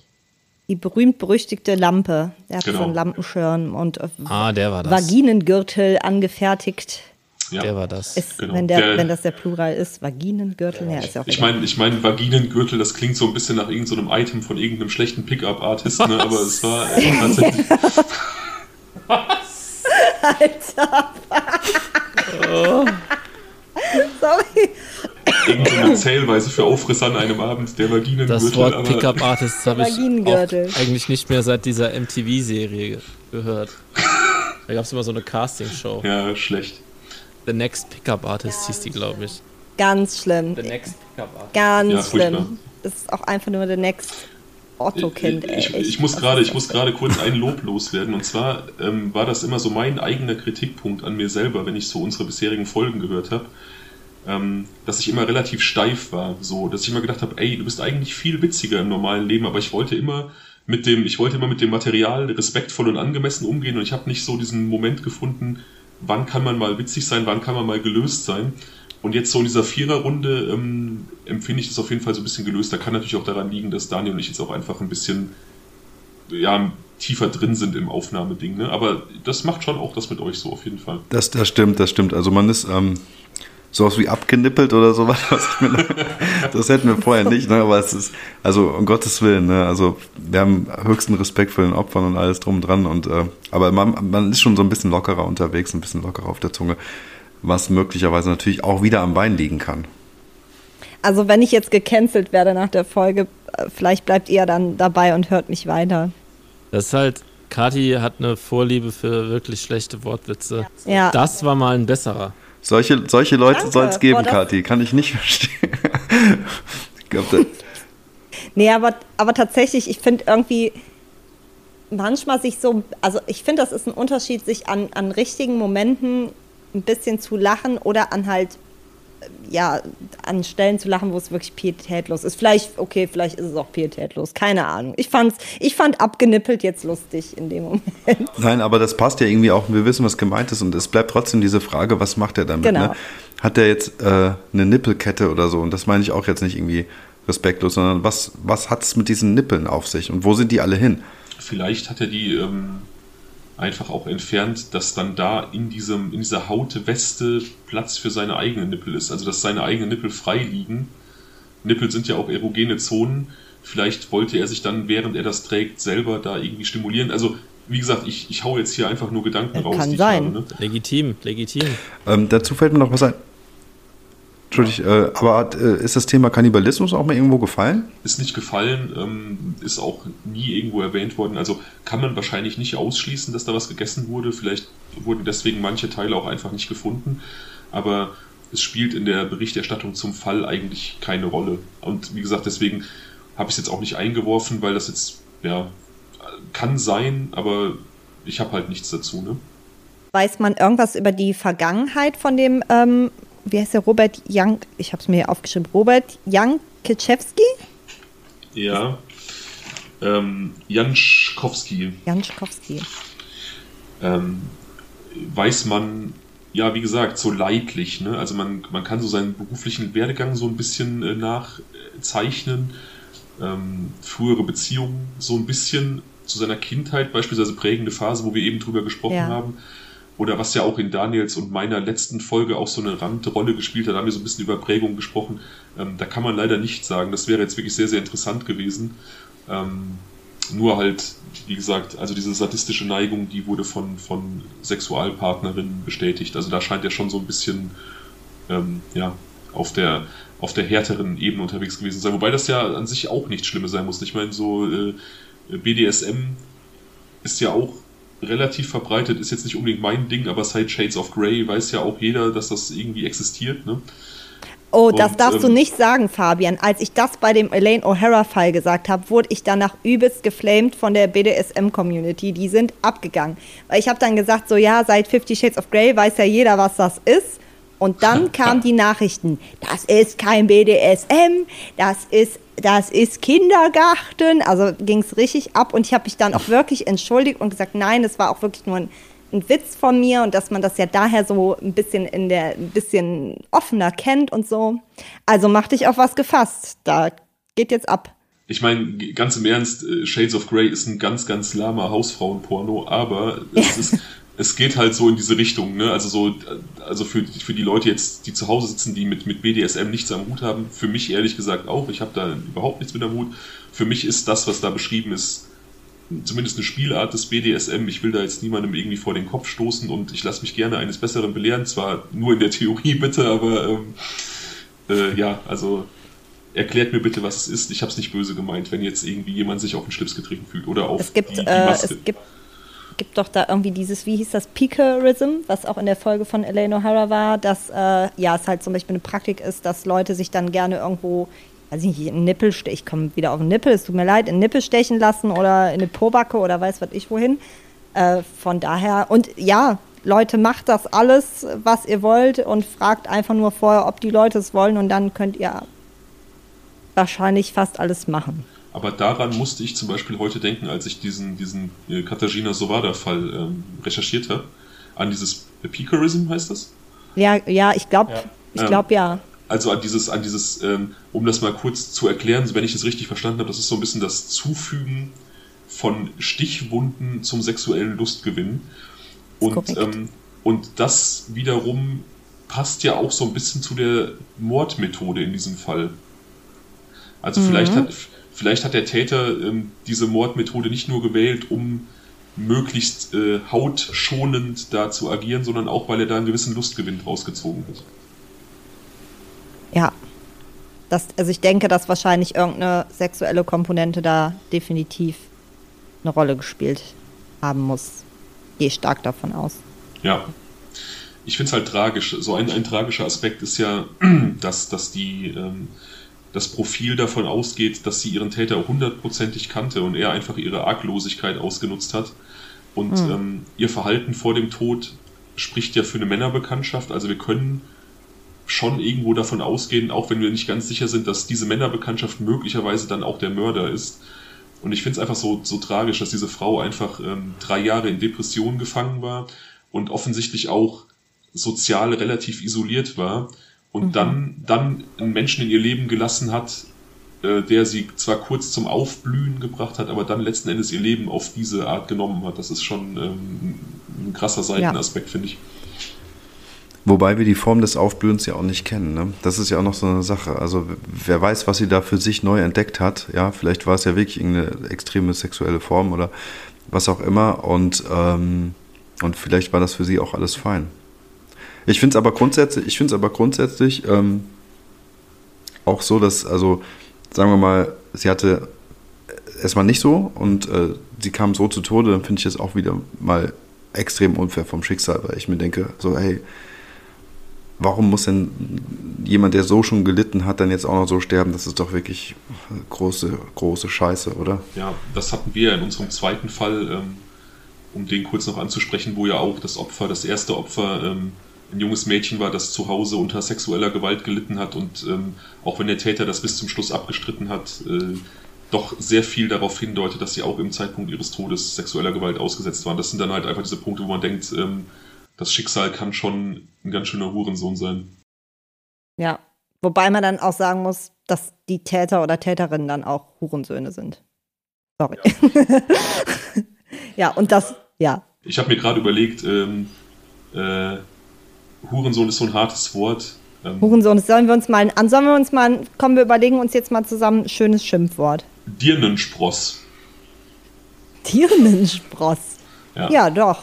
Das ist die, das ist die, die etwas ähm, mittelalterliche Variante. Die, die mittelalterliche Hurensohn-Version. Ich finde das dann, dann, ja, dann, dann kann man das auch hören, dann kann man uns auch äh, nicht dafür irgendwie belangen, dass wir hier böse Wörter von uns geben. Also Stimmt. Also oh. Pass mal auf, also nicht, dass das jetzt das Jugendwort des oh, Jahres wird. Ne? So eine FSK 16 müssen wir, müssen wir das jetzt biepen? Nee. Nee, ich glaube, dafür haben wir auch zu wenige Zuhörerinnen. Okay. Also das, das, ist, das ist auch so ein Ding, nämlich, ja. ja äh, Daniel weiß das, in, im normalen Leben fluche ich extrem viel und ich muss hier manchmal, also ich muss darauf achten, mach bitte keine unangemessenen Witze und fluch nicht so viel. Das ist manchmal sehr, sehr ähm, anstrengend. Und achte auf die Ernst. Wobei eine Zuhörerin hat tatsächlich, eine Zuhörerin hat tatsächlich das Feedback gegeben, dass du viel öfter M sagst als ich. Also vielleicht äh, sollten wir da mal. Ich hatte, weißt du was, was ich habe diese Folge, wo wir das mit diesem Arm-Joke hatten, irgendwie jetzt die Tage nochmal gehört. Und mein Einstieg ist, ähm, ähm, lass uns mal ein Gewinnspiel machen zu den Arms. Super, herzlichen Glückwunsch, Daniel. Toll gemacht. Mir hat auch schon eine geschrieben, ich mag euren Podcast total gerne, aber Raphael soll nicht so viele Ms benutzen. Und ich schneide immer schon die Hälfte mindestens raus. Ach Gott, es ist menschlich. Aber ich glaube, ich hatte heute, ich hatte heute auch einfach Lust, ähm, oft das Wort äh, H-Punkt-Sohn ja. zu sagen. Womit wir natürlich keine äh, Frauen beleidigen möchten, die äh, in der Sexarbeit tätig sind. Jetzt habe ich das, glaube ich, komplett richtig ausgedrückt. Also das wollte ich nur noch mal sagen. Das ist nicht dann so, dass äh, wir diese Person beleidigen möchten. Nee, und, und auch natürlich deren Kinder nicht. Das, also das, das Wort genau. ist einfach so eine, so eine Meta-Beleidigung, was einfach, äh, ja. Aber Sagt doch mal, haut mal ihr drei, haut mal eure Gedanken raus zu diesem Fall. Jetzt haben wir so ein bisschen, sind wir abgeschweift und hatten auch so ein bisschen Witzigkeit, aber ich würde schon gerne noch wissen, was denkt ihr? Also erstmal, findet ihr, dass ich, ähm, seid ihr zufrieden mit dem Fall, den ich gewählt habe für unser erstes Mal hier und ähm, was habt ihr für Gedanken dazu? Raffi darf anfangen, sage ich jetzt einfach mal. Ich bestimme das mal. ähm, ich war am Anfang ein bisschen geschockt, von, von, tatsächlich ein bisschen geschockt von den vielen Häutungen fand auch diesen ähm, Fall von dem Wladimir, der seinen Vater getragen hat, ähm, heftig. Ähm, und mich interessiert es jetzt, wie es weitergeht in dem Fall. Also, ähm, da ist ja noch das letzte Wort nicht gesprochen und ähm, es bleibt, glaube ich, spannend, ob sie genug Indizien zusammenkriegen, um den Robert ähm, zu verurteilen oder eben nicht. Ja, ich habe tatsächlich heute noch nach, nach neuen Artikeln gesucht und habe mir einen, der 2021 erschienen ist, von einem polnischen Bekannten übersetzen lassen, weil ich dachte, vielleicht ist da noch irgendeine neue Faktenlage ersichtlich. Aber nein, also, äh, aber du hast recht, es bleibt spannend. Vielleicht erleben wir noch eine Aufklärung. Ähm, und ja, der Fall von diesem Wladimir, der seinen Vater Vitali umgebracht hat, der ist total skurril und da ist es halt auch ein bisschen schade, dass man da nicht noch mehr Hintergründe kennt. Ähm, ich zum Beispiel wüsste einfach gerne, wie der auf die Idee gekommen ist, einfach mal da ähm, bei seinem Opa abzuhängen als sein Vater. Also das ist ja. Das ist auch so weird. Es ist total weird. Es ist total weird. Ähm, und dieser, dieser, dieser sehbehinderte alte Mann dann die Polizei anruft und sagt, ey, ey, ähm, ich glaube ich glaube, mein Enkel war gerade hier und hat sich ganz komisch als oh mein nein. Sohn verkleidet, weil er ist halt einfach, ja. Also es ist. Aber weißt du, an der Stelle muss man echt sagen, Gott sei Dank war ja. der Mann sehbehindert. Ja. Ganz im Ernst. Ja. Also, was für ein scheiß Schock muss das denn sein? Ja, auf jeden Fall. Auf jeden Aber Fall. auch irgendwie gruselig, dass er es dann trotzdem gesagt hat, oder? Also ist das nicht irgendwie gruselig? Ich finde das gruselig. Naja. Du meinst, dass er, du meinst, dass er es erkannt hat? Ja. Ja. Also wie viel, wie viel, äh, das weiß man nicht. War der komplett äh, sehbehindert oder? Nee, nee, nee. Also der hat, der hat noch, noch irgendwie schwache Reste gesehen wohl. Ich weiß nicht, in welchem Maße der behindert war, aber der, der konnte sehen, okay, das, stimmt nicht. das ist definitiv, das ist, das ist mein Enkel, aber irgendwie hat er sich verkleidet. Also er, es konnte, er konnte es nicht genau benennen. Heavy. Ja, Kati, hau du mal deine Gedanken raus zum Fall. Das ist jetzt so, wie wenn äh, wenn Schüler eine PowerPoint-Präsentation gehalten haben und alles schon gesagt wurde und dann nur noch gesagt wird, ja, ich fand, ihr habt das auch richtig schön gemacht und eure Bilder waren auch richtig schön und so. Ähm, nee, also ich habe von dem Fall tatsächlich noch nie gehört. Ähm, ich hatte erst gedacht, ich hätte schon mal äh, äh den Typen gesehen, aber ich glaube, mich hat halt alles an dem Fall, an den Elaine O'Hara-Fall erinnert, sei es von der Depression, äh, die die Frau hatte. Es passt halt alles so gut zusammen, auch dass jetzt am Ende wieder nicht klar ist, ist, es er, ist er das wirklich gewesen? Ähm, ich glaube irgendwie ja, weil einfach super viel zusammenpasst, aber ja, ich muss aber auch sagen, dass mich halt interessiert, wann der halt kommt, der noch mal raus oder soll der jetzt noch mal drin bleiben, bis das geklärt ist, weil man kann den doch nicht für immer da festhalten oder geht das? Ich weiß nicht, wie die Rechtslage da in Polen aussieht. Ähm, ich weiß auch nicht ähm, generell, wie das hier ist tatsächlich, in welchem Zeitraum äh, nach einer Verhaftung dann eine Anklage erfolgen muss oder, oder eine Verhandlung stattfinden muss. Aber ich kann mir tatsächlich schwer vorstellen, dass in Deutschland jemand mit einer, mit einem Mordverdacht irgendwie für viereinhalb Jahre in Untersuchungshaft sitzen würde, bevor irgendwas passiert. Das ist schon. Ganz sicher ähm, nicht. Das, nee, glaube ich auch nicht. Ja, ja, das, das ist schon, das ist schon sehr, sehr hart. Ich meine, ich weiß, in Deutschland kann es teilweise natürlich auch relativ lange äh, Untersuchungshaftphasen geben. Hier ist das dann ja so, dass wenn du dann letzten Endes verurteilt wirst, wird diese Untersuchungshaft auf deine Strafe angerechnet. Ähm, wie das jetzt in Polen in, in der Justiz im Einzelnen aussieht, kann ich nicht sagen. Aber ich hoffe natürlich auch, dass, dass irgendwie zeitnah da in irgendeiner Form Recht gesprochen wird und dieser Typ zumindest eine, eine, eine handfeste Aussage dann zu seinem weiteren Verbleib hat und nicht einfach da so. Ich meine, ob der jetzt der Mörder ist, hin oder her, der jetzige Zustand ist wirklich scheiße. Ne? Ja. Und ähm, ja, Katharinas Mutter äh, sieht das tatsächlich genauso. Die ist interviewt worden mal irgendwann und hat dann auch gesagt, sie, sie ähm, Bestrafung kann sie sich im Prinzip alles vorstellen, also von lebenslanger Haft bis zur Todesstrafe, die es in Polen natürlich nicht mehr gibt, aber die sie eigentlich okay finden würde, mhm. verständlicherweise. Aber sie findet halt diesen Ist-Zustand auch eher unbefriedigend, ne? mhm. weil natürlich das auch ihr das Abschließen erschwert, weil sie immer noch nicht, diese, diese letzte Funken Klarheit fehlt halt noch. Ne? Ja. Ja, Daniel. Ähm, also ich fand das durch und durch ein mega krasser Fall mit einer Form von Gewalt, die also überextrem ist. Also das finde ich schon sehr heavy alles, ähm, äh, unabhängig davon, dass das so oft aufgetreten ist.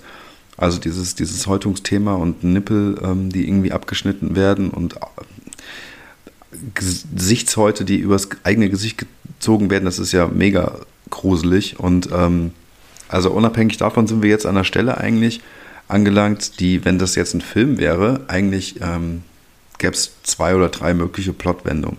Und eine könnte zum Beispiel sein, dass jetzt auf einmal wieder so, eine, äh, so ein Opfer irgendwann auftaucht und dann war er es nämlich vielleicht nicht. Oder er hatte einen Komplizen oder irgendwie sowas. Also es schreit ein bisschen danach, dass sie da jetzt ein Bauernopfer gesucht und gefunden haben. Und äh, nichtsdestotrotz, viele Indizien sprechen ja auch dahin, so von seinem Verhalten her und von äh, all diesen Attributen, äh, die er irgendwie mit sich bringt, ähm, die eben dieses Phantom ausgemacht haben. Und ähm, ich weiß es nicht. Also ich bin ganz gespannt, wie das jetzt hier weitergeht und was wir in Zukunft davon hören werden. Ähm, äh, ja. Ja, also ich bleibe da auf jeden Fall auch dran. Also ich werde immer wieder mal nachgucken und vielleicht kann ich dann dir und auch euch beiden und auch den Zuhörern äh, irgendwann mal vermelden, dass es da was Neues gibt. Ne? Das wäre natürlich auch schön. Und ähm, ihr habt ja eben gesagt, Cold Cases habt ihr so noch gar nicht gemacht. Ich habe Cold Cases früher auch immer gehasst, muss ich sagen, weil ich einfach es nicht mag, dass es keine, keine Auflösung gibt. Aber seit ich ähm, Fälle so aus dieser Podcast-Perspektive betrachte, betrachte ich die eigentlich wirklich nur aus dieser Warte, was macht mir Spaß, dir zu erzählen, mhm. Daniel. Mhm.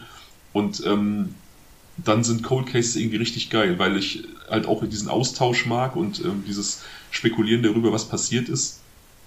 Ähm, ich bin hier tatsächlich auch so ein bisschen hin und her gerissen. Ich bin schon wie Kati auch äh, der Meinung, dass, glaube ich, viel dafür spricht, dass dieser Mensch der Täter war.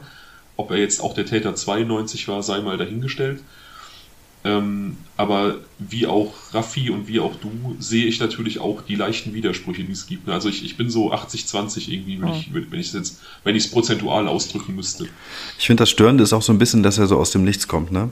Der kommt jetzt, äh, weil irgendwie jemand aus dem Freundeskreis gedacht hat, okay, ja, er könnte so ein überaus gewalttätiger äh, äh, Mörder sein, der irgendwie heute abzieht und sowas. Und ähm, das kommt so sehr aus dem Nichts und ohne irgendwie Indizien, die dorthin geführt haben. Das ist ja immer etwas, was, was äh, für mich dann auch vielleicht ein bisschen auch, was so, sagen wir mal, diesen Spannungsbogen betrifft, äh, das Ganze auch ein bisschen unbefriedigend macht. Aber wenn es unterm Strich so war, dann war es so. Ne? Das ist ja, wir reden ja hier von der Realität und eben nicht von Film. Ja, auf der anderen Seite hatten wir jetzt ja schon mehrfach Kommissar, Kommissar Zufall und das spielt halt auch oft eine Rolle, dass halt wirklich Täter aus den unmöglichsten ähm, Gründen überführt werden. Ne? Und da passt dann so eine, so eine äh, Denunziation aus dem Freundeskreis nach 18 Jahren schon irgendwie ins Bild, weil es halt nicht immer die stringente Spur gibt. Ähm, aber ja, es ist, ist, ist ein bisschen unbefriedigend und es ist tatsächlich äh, so ein. Ich habe heute bei der Recherche die ganze Zeit nochmal gedacht, ähm, ich hatte den Fall so im Kopf, aber dann das alles nochmal so geballt zu lesen, da fühlt man sich wirklich wie in so einer, in so einer Netflix-Serie. Das ist so eine, das ist ja. so krasser Psycho-Thriller-Stoff. Ähm, von hinten bis vorne, also wirklich alles daran ist einfach abgefahren. Ne? Die, die, die, diese, diese Figur des Opfers, die ja so problembelastet war, der, die auch sich für den Tod des Vaters ähm, schuldig gefühlt hat, dieser, dieser Hauptverdächtige 18 Jahre später, diese anderen Mordfälle, die eine Rolle spielen, das ist richtig abgefahren. Ja, man denkt irgendwie, es kommt jetzt so eine Staffel 2, aber man weiß auch, es kommt keine Staffel 2. Irgendwie so. Das ja. habe ich das, so dass es das. Boah, sind wir alle Netflix geschädigt, Leute. Ja, wir sind ja aber das wäre das, das, also ganz im Ernst zum Thema Netflix, ne? da gibt es so ein paar Krimi-Serien aus Polen und ich frage mich die ganze Zeit, ob es nicht sogar das schon als, als Serie dort gibt. Also Uh, das die machen teilweise echt guten Stuff. Ne? Verarbeitet ne? wurde. Das werden wir, das werden wir nie erfahren. Ich habe neulich versucht, irgendeine so polnische äh, Produktion auf Netflix zu gucken und ich habe einfach so nach zehn Minuten gedacht, nee, hier steige ich aus, diese Lebenszeit bis hierhin gibt mir schon niemand zurück, ich werde das nicht zu Ende durchführen. Also ich, ich weiß war noch, nicht gut, ja? Nee, überhaupt nicht. Ich weiß noch, wie Daniel, Daniel war früher, als wir zusammen gewohnt haben, immer dafür verantwortlich, ähm, schlechte Filme anzuschleppen.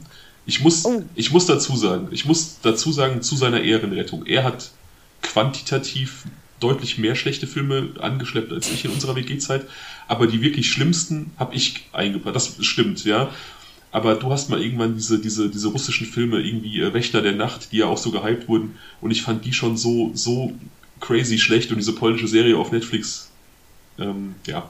Ja, also nenn, doch, nenn das Kind doch beim Namen. Shaolin Soccer war das Problem. okay, ich gebe Shaolin zu. Soccer war eins der Probleme. so heißt die Serie, oder was? Klingt nice, Shaolin Soccer. Das ist ein Film, das, das ist ein Film, den man nicht sehen möchte. der äh. schlechteste Film, Raphael, sag es damit die Zuhörer und Zuhörerinnen sich den angucken können? The Room. The Room. Kennt ihr den? Ja, aber es ist nicht der schlechteste Film. Der schlechteste Film der Welt und ich bin auf den gestoßen durch ähm, How I Met Your Mother, weil der wurde da kurz mal angerissen in einer Folge und ich dachte tatsächlich, dass dieser Film nur für diese, ähm, für diese Folge ausgedacht wurde, dass der nicht existieren kann, aber er existiert. er heißt Manos, Hände des Schicksals Nein. und er ist, er ist in voller Länge auf YouTube verfügbar und ich habe in drei Anläufen bis, bisher, der ist glaube ich Stunde 20 Minuten lang, ich habe in drei Anläufen bisher eine Viertelstunde geschafft. Es ist furchtbar. Und wenn man sich die Hintergrund, wenn man sich die Hintergrundgeschichte zu dem Film, wenn man, wenn man sich die Hintergrundgeschichte zu dem Film durchliest, dann, dann äh, ist das pure Comedy. Und ähm, der Legende nach haben sich zwei der beteiligten Schauspieler umgebracht, weil sie nicht mit dem Film in Verbindung gebracht werden wollten. Was? Ja. Nein, das ist jetzt deine Ver-App, das, das erzählst du jetzt, oder? Nein, nein, das ist äh, offensichtlich ein Fakt. Ach, und, ähm, und er wird auch von vielen, vielen Filmplattformen tatsächlich als schlechtester Film der Welt geführt. Also Manos. Manos, Hände des Schicksals. Ja, Schreib mir das, warte, ich muss mir das aufschreiben. mir definitiv safe gleich noch die ersten fünf nee. Minuten. Der? Okay. Ganz ehrlich, Gut. sagt mir, wenn ihr es über zehn Minuten schafft, dann habt ihr Eier aus Stahl, beide. Egal, ich, das ist mir egal wer, aber ihr habt, also. Also ich sage dazu nur eins, ja, die Rückkehr der goldenen Nazi-Vampire Teil 5 und wobei man dazu sagen muss, es gibt nur den einen Teil. Rückkehr der dieser goldenen Nazi-Vampire, der klingt besser, der klingt besser. Love it, love it. Ja, dieser Film ist aber tatsächlich gut, ja. Also ich wollte nur mal kurz sagen, es, man darf sich nicht, auch, nicht immer von den Titeln abschrecken lassen. Du merkst aber selber, das ist schwierig, ne, bei dem Titel. Ein bisschen, ja. Das ist auf jeden Fall eine, eine gute Sache, gerade weil äh, Kati und Raffi, die, die haben manchmal so, die reden manchmal über Guilty Pleasures. Also Guilty Pleasures für die Zuhörer, die vielleicht mit diesen neudeutschen Sachen nicht so viel anfangen können. Das sind so diese, diese kleinen Freuden des Alltags, für die man sich eigentlich schämt, aber die man trotzdem im stillen Kämmerchen genießt. Und äh, Kati habe ich jetzt schon zwei meiner Guilty Pleasures mittlerweile mitgeteilt. Das ist nämlich schlechte 80er Jahre Dancefloor-Musik. Da habe ich dir ein Video geschickt neulich, was ähm, durchaus ja hart. Und ähm, Armin Laschet-Memes, das ist auch eins meiner Guilty Pleasures. nice. Also. Hier in Aachen gibt es ein Graffiti, also Armin Laschet kommt ja aus Aachen und hier gibt es am äh, Busbahnhof äh, so ein Graffiti, wo steht Armin Laschet ist Ivi komisch. Das, das hat Kati mir heute als Bild geschickt und ich kann es nur unterschreiben. das, das, ist so cool, ey. Also die Memes sind der Hammer. Ich denke, da müsst ihr auf jeden Fall zu der Folge oder dann mal später auch noch ein paar hochladen. Das seid ihr euren Zuhörern und Zuhörerinnen auf jeden Fall schuldig. Das sind wir schuldig auf jeden Fall. Nicht, dass wir dann da irgendwelche, ähm, weiß ich, dass unsere Zuhörerschaft in Wirklichkeit aus äh, vielen enttäuschten Armin Laschet-Wählern besteht, die uns dann alle den Rücken kehren. Das wollen wir die nicht. Dürfen dann doch gerne gehen. Ei. Wir werden es an den Reaktionen sehen. Oder deren, Heim, deren Guilty Pleasure ist auch ganz heimlich äh, Armin Laschet-Memes, ähm, weil sie eben enttäuschte Armin Laschet-Wähler sind. Ja, das kann ah, sein. Das kann, das kann sein. Das kann sein. Das stimmt. Äh, ja, hast du auch was an Guilty Pleasuren mitgebracht, Raffi? Wahrscheinlich, wie, also hört ihr unsere Folgen dann und immer, wenn ich Raffi frage, oh, also ich hab's vergessen, so als ob wir erst eine Folge rausgebracht hätten. Wir konnten, können aber wir haben ja, du, du, hast ja auch noch eine Oman-E-Kategorie, die wir manchmal haben, aber Guilty Pleasure wäre eigentlich schon gut. Aber ansonsten erzähle ich erstmal und frage danach den ähm, Daniel und wenn der Daniel nichts hat, gebe ich ihm eine Kategorie vor. Mach du mal. Okay. Also Daniel, der Fabian hat ja jetzt schon was gesagt und wir haben auf Spotify eine Ofenkäse Guilty Pleasure Songliste. Da kommt auf jeden Fall der Song von Fabian rein, wenn ich den auf Spotify Bitte. finde. Ich glaube es nicht. Ja? Gibt es? Ich, ich schicke dir noch mehr, ganz ehrlich. Ich habe ja, so bitte. viele. Das ist herrlich. noch lachst du. noch, noch. Aber ähm, ja, Daniel, hast du ein Lied, worauf du heimlich richtig abgehst, tanzt, mitsingst, whatsoever, was du eigentlich ungerne der Öffentlichkeit erzählen würdest. Aber du musst. Du kannst auch singen jetzt und summen. so ein äh, schlimmes Räuspern, vielleicht hört ihr das auch die ganze Zeit in meiner Stimme. Und ähm, nein, also tatsächlich gilt die Pleasure in Sachen Musik ist Italo-Pop bei mir. Oh, uh, me like ich, ich, ich, verstehe kein Wort, aber ich fühle das einfach. ich kann sich ändern, ich fühle es. Ja, ist genau mein Ding. Geil. Das kann geil. ich irgendwie verstehen. Kann ich gut nachvollziehen. Aber ich habe davon Trauma, weil ich habe in meiner Studentenzeit äh, in einer Eisdiele gearbeitet. Ich hasse dich, Eros. Ich hasse dich du hast, so du sehr. Du hast viele Traumata, ne? Also Eros Ramazzotti, Schiffsschrauben. Ähm, ja, also Eros Ramazzotti auf einer Schiffsschraube reitend. Das geht ist gar nicht. Auf jeden Fall nichts, was dich irgendwie, ähm, was dir gefallen würde. Nee, aber ähm, da muss, müsst ihr mir auf jeden Fall beide mal eure äh, ja, Top Italo-Pop-Songs und Top 80s Dancefloor Ja, schicke ich dir. Ich, also schicke ich dir Schicken. nachher. Ähm, ihr versucht Manos zu gucken. Ja.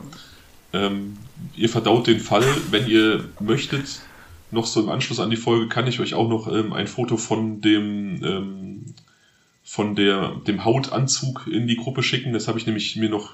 Ja, ja bitte. Ähm, und ich habe aber auch noch ein Guilty Pleasure. Das will ich jetzt auch auf jeden Fall. Ich habe es mir, ich habe es ganz lange aufgespart, eigentlich seit der ersten Folge okay, Ofenkäse Crimes.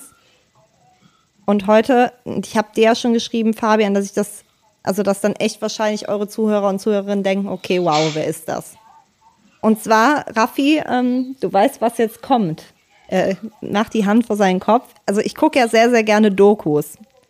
Und ich bin so ein Mensch, wenn mich ein Thema catcht, das kann so random sein, aber dann bin ich halt drin.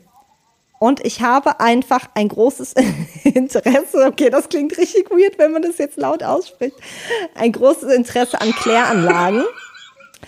Ich finde Kläranlagen so interessant. Ich finde es so cool, dieses ganze System dass, die, dass das Wasser wieder von der Scheiße gereinigt wird und wir das wieder trinken können. Das finde ich einfach so cool, dass ich mir halt bestimmt schon 10, 15 Kläranlagen-Dokus äh, reingezogen habe. Und immer wenn wir irgendwo langfahren, müssen wir immer, stopp, stopp. Stopp, Raffi, da ist eine Kläranlage. Also, stopp, stopp, stopp. Man, man, kann den V-Turm sehen. halt, halt.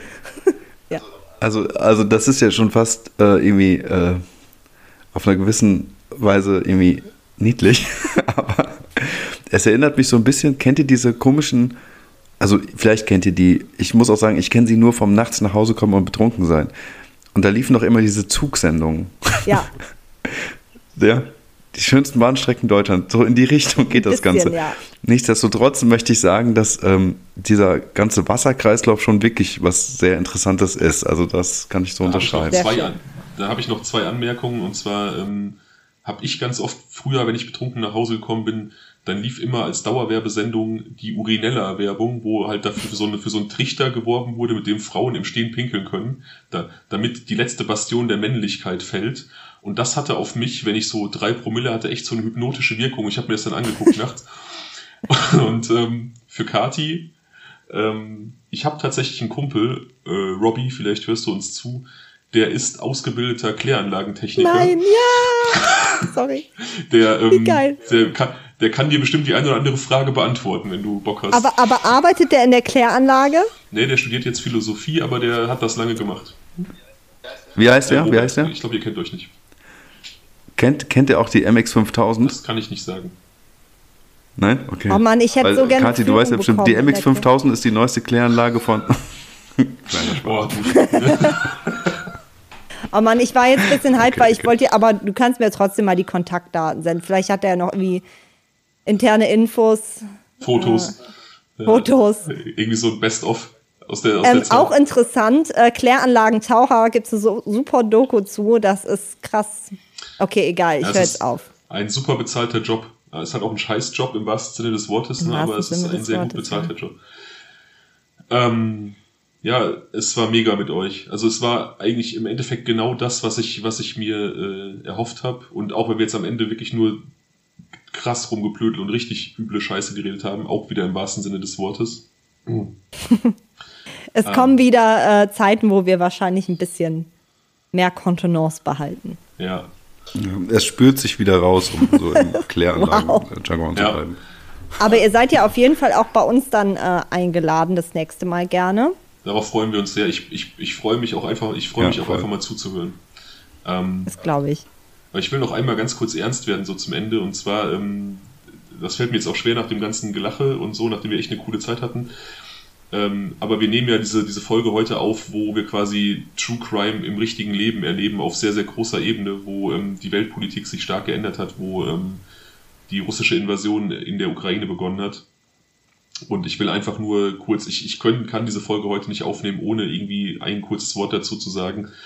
Ähm, ich will jetzt gar nicht so tief in meine, in meine politische Überzeugung einsteigen und was ich glaube, wer was wie schuld und was weiß ich was ähm, ich hoffe einfach nur, dass die Menschen, die da irgendwie um ihr Leben, um ihre Liebsten und um ihre Heimat bangen, dass das irgendwie für die schnell vorbeigeht, dass die das gut überstehen, dass es vielleicht doch noch eine diplomatische Lösung gibt. Und ich habe ähm, heute auch mit Leuten gesprochen, die Freunde und Verwandte in der Ukraine haben und ich hoffe auch für die, dass, dass ähm, die Leute, um die sie sich sorgen, einfach in Sicherheit bleiben.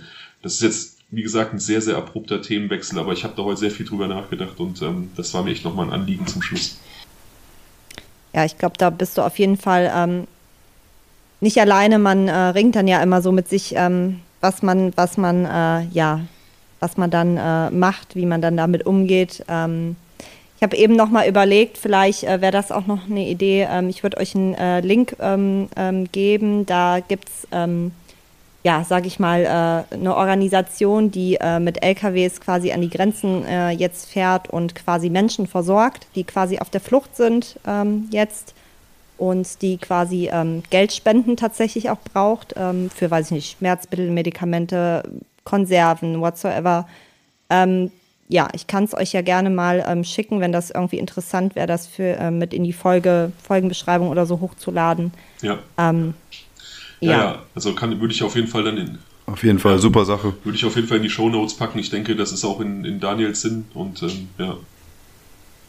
Klar. Ja, man muss sich halt wirklich bewusst sein, dass True Crime halt wirklich True Crime ist. Das klingt immer wie so ein, ja, das ist halt auch ein, ja, für viele ein Hobbybegriff, sage ich mal, aber es ist halt auch true und damit halt auch die Realität äh, wirklich für viele Menschen und ähm, ja, das sollte man sich schon immer noch mal äh, vor Augen führen, dass es neben dem, äh, was es für uns als Hobby manchmal ist, äh, halt auch äh, wirklich real ist. Da habe ich mit Daniel auch schon drüber gesprochen, tatsächlich über diese, über diese ethische Frage. Ähm, ist das überhaupt okay, sich mit True Crime zu beschäftigen? Ja. Und er, gerade er hatte am Anfang da so ein bisschen seine Probleme mit, aber wir sind aber übereingekommen, dass es eigentlich okay ist und gut ist, so diese, die Geschichten der Opfer auch zu erzählen, dass die auch nicht in Vergessenheit geraten, dass die ähm, im Kopf bleiben. Und es ist einfach ganz wichtig, äh, oder den, den Unterschied macht einfach, wie man daran geht. Und das ist halt das, was ich eben schon mal meinte, dass ich manchmal das Problem hatte zwischen Lockerheit und, und ähm, respektvollem Umgang mit der, mit der Thematik, dass ich gerne viel öfter einfach mal lustig wäre, aber das dann manchmal auch einfach unangemessen finde und ähm, nicht der Eindruck entstehen soll, dass ich hier irgendwie äh, den Clown spiele auf Kosten von Menschen, die schlimme Schicksale erlitten haben. Und ähm, Genau, dazu, ähm, dazu vielleicht auch ganz kurz, wenn ich was einhaken könnte. Also ähm, diese Bedenken habe ich tatsächlich immer noch. Ähm, immer wieder. Ähm, ich weiß nicht genau, ob ich das jetzt gut finde oder. Also ich habe da schon so einen gewissen persönlichen Zwiespalt zum Thema nach wie vor. Ähm, aber ich glaube, halt die Art, wie wir drüber sprechen, ist äh, für mich okay. So bin ich fein damit und die ist, ähm, glaube ich, einfach nur natürlich, so wie man damit umgehen kann. Also wir haben hier und da schon mal irgendwie ein positives Feedback bekommen, dass wir eben nicht so weiß ich nicht so, äh, dass, dass das so plakativ machen und keine Ahnung, wie irgendwie äh, eine Show daraus machen, aber ich wüsste auch keine andere Umgangsform mit diesen Themen, muss ich ganz ehrlich sagen. Und ähm, ich könnte mich niemals verstellen für sowas.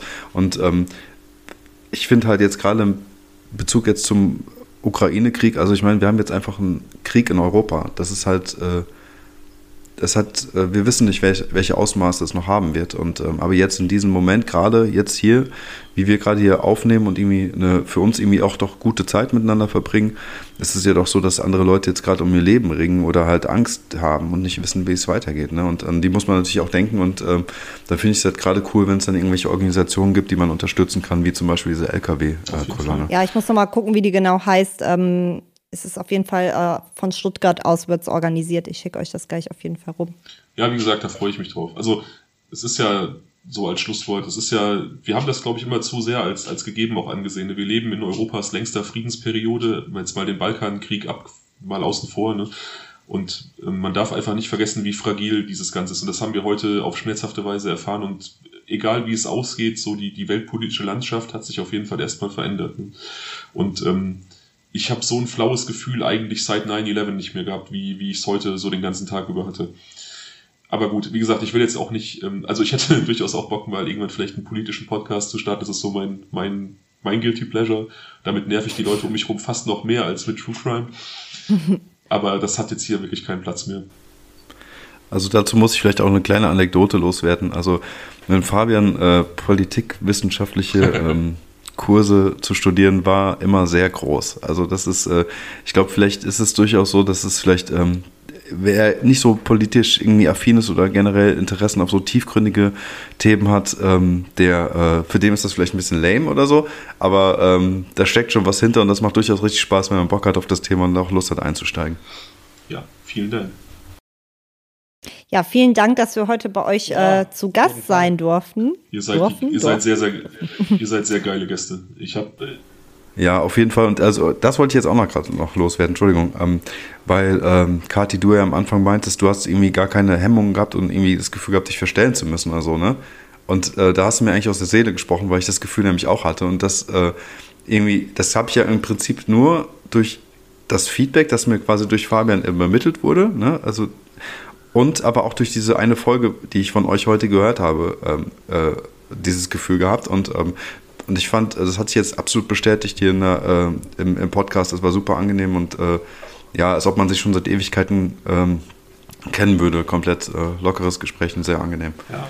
Ja, auf, jeden Fall, auf jeden Fall. Es gibt, es gibt da diese, dieses, es gibt ein brasilianisches Sprichwort, weil wir ja letztes, äh, letzte Folge in Brasilien waren. Boninho.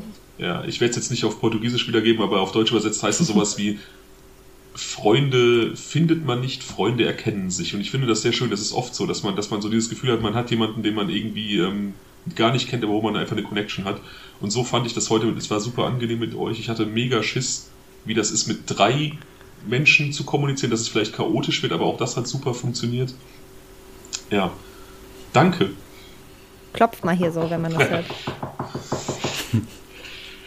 Aber wir dürfen jetzt schon noch weiterreden, oder? Wenn wir jetzt gleich die Podcast-Aufnahme beendet haben. Oder muss ich jetzt, hätte ich jetzt 3, 2, 1 sagen müssen? Nee, nee wir, Okay. ich würde sagen, wir, wir schmeißen jetzt einfach die Zuhörer raus. Irgendwer drückt jetzt auf, auf Stopp und dann äh, trinken wir noch ein Bierchen. Machen wir den Wein hier noch Auf leer, jeden ne? Fall. Ja, dann äh, bis zum nächsten Mal. Bis zum nächsten Tschüssi. Mal. Tschüss. Bye.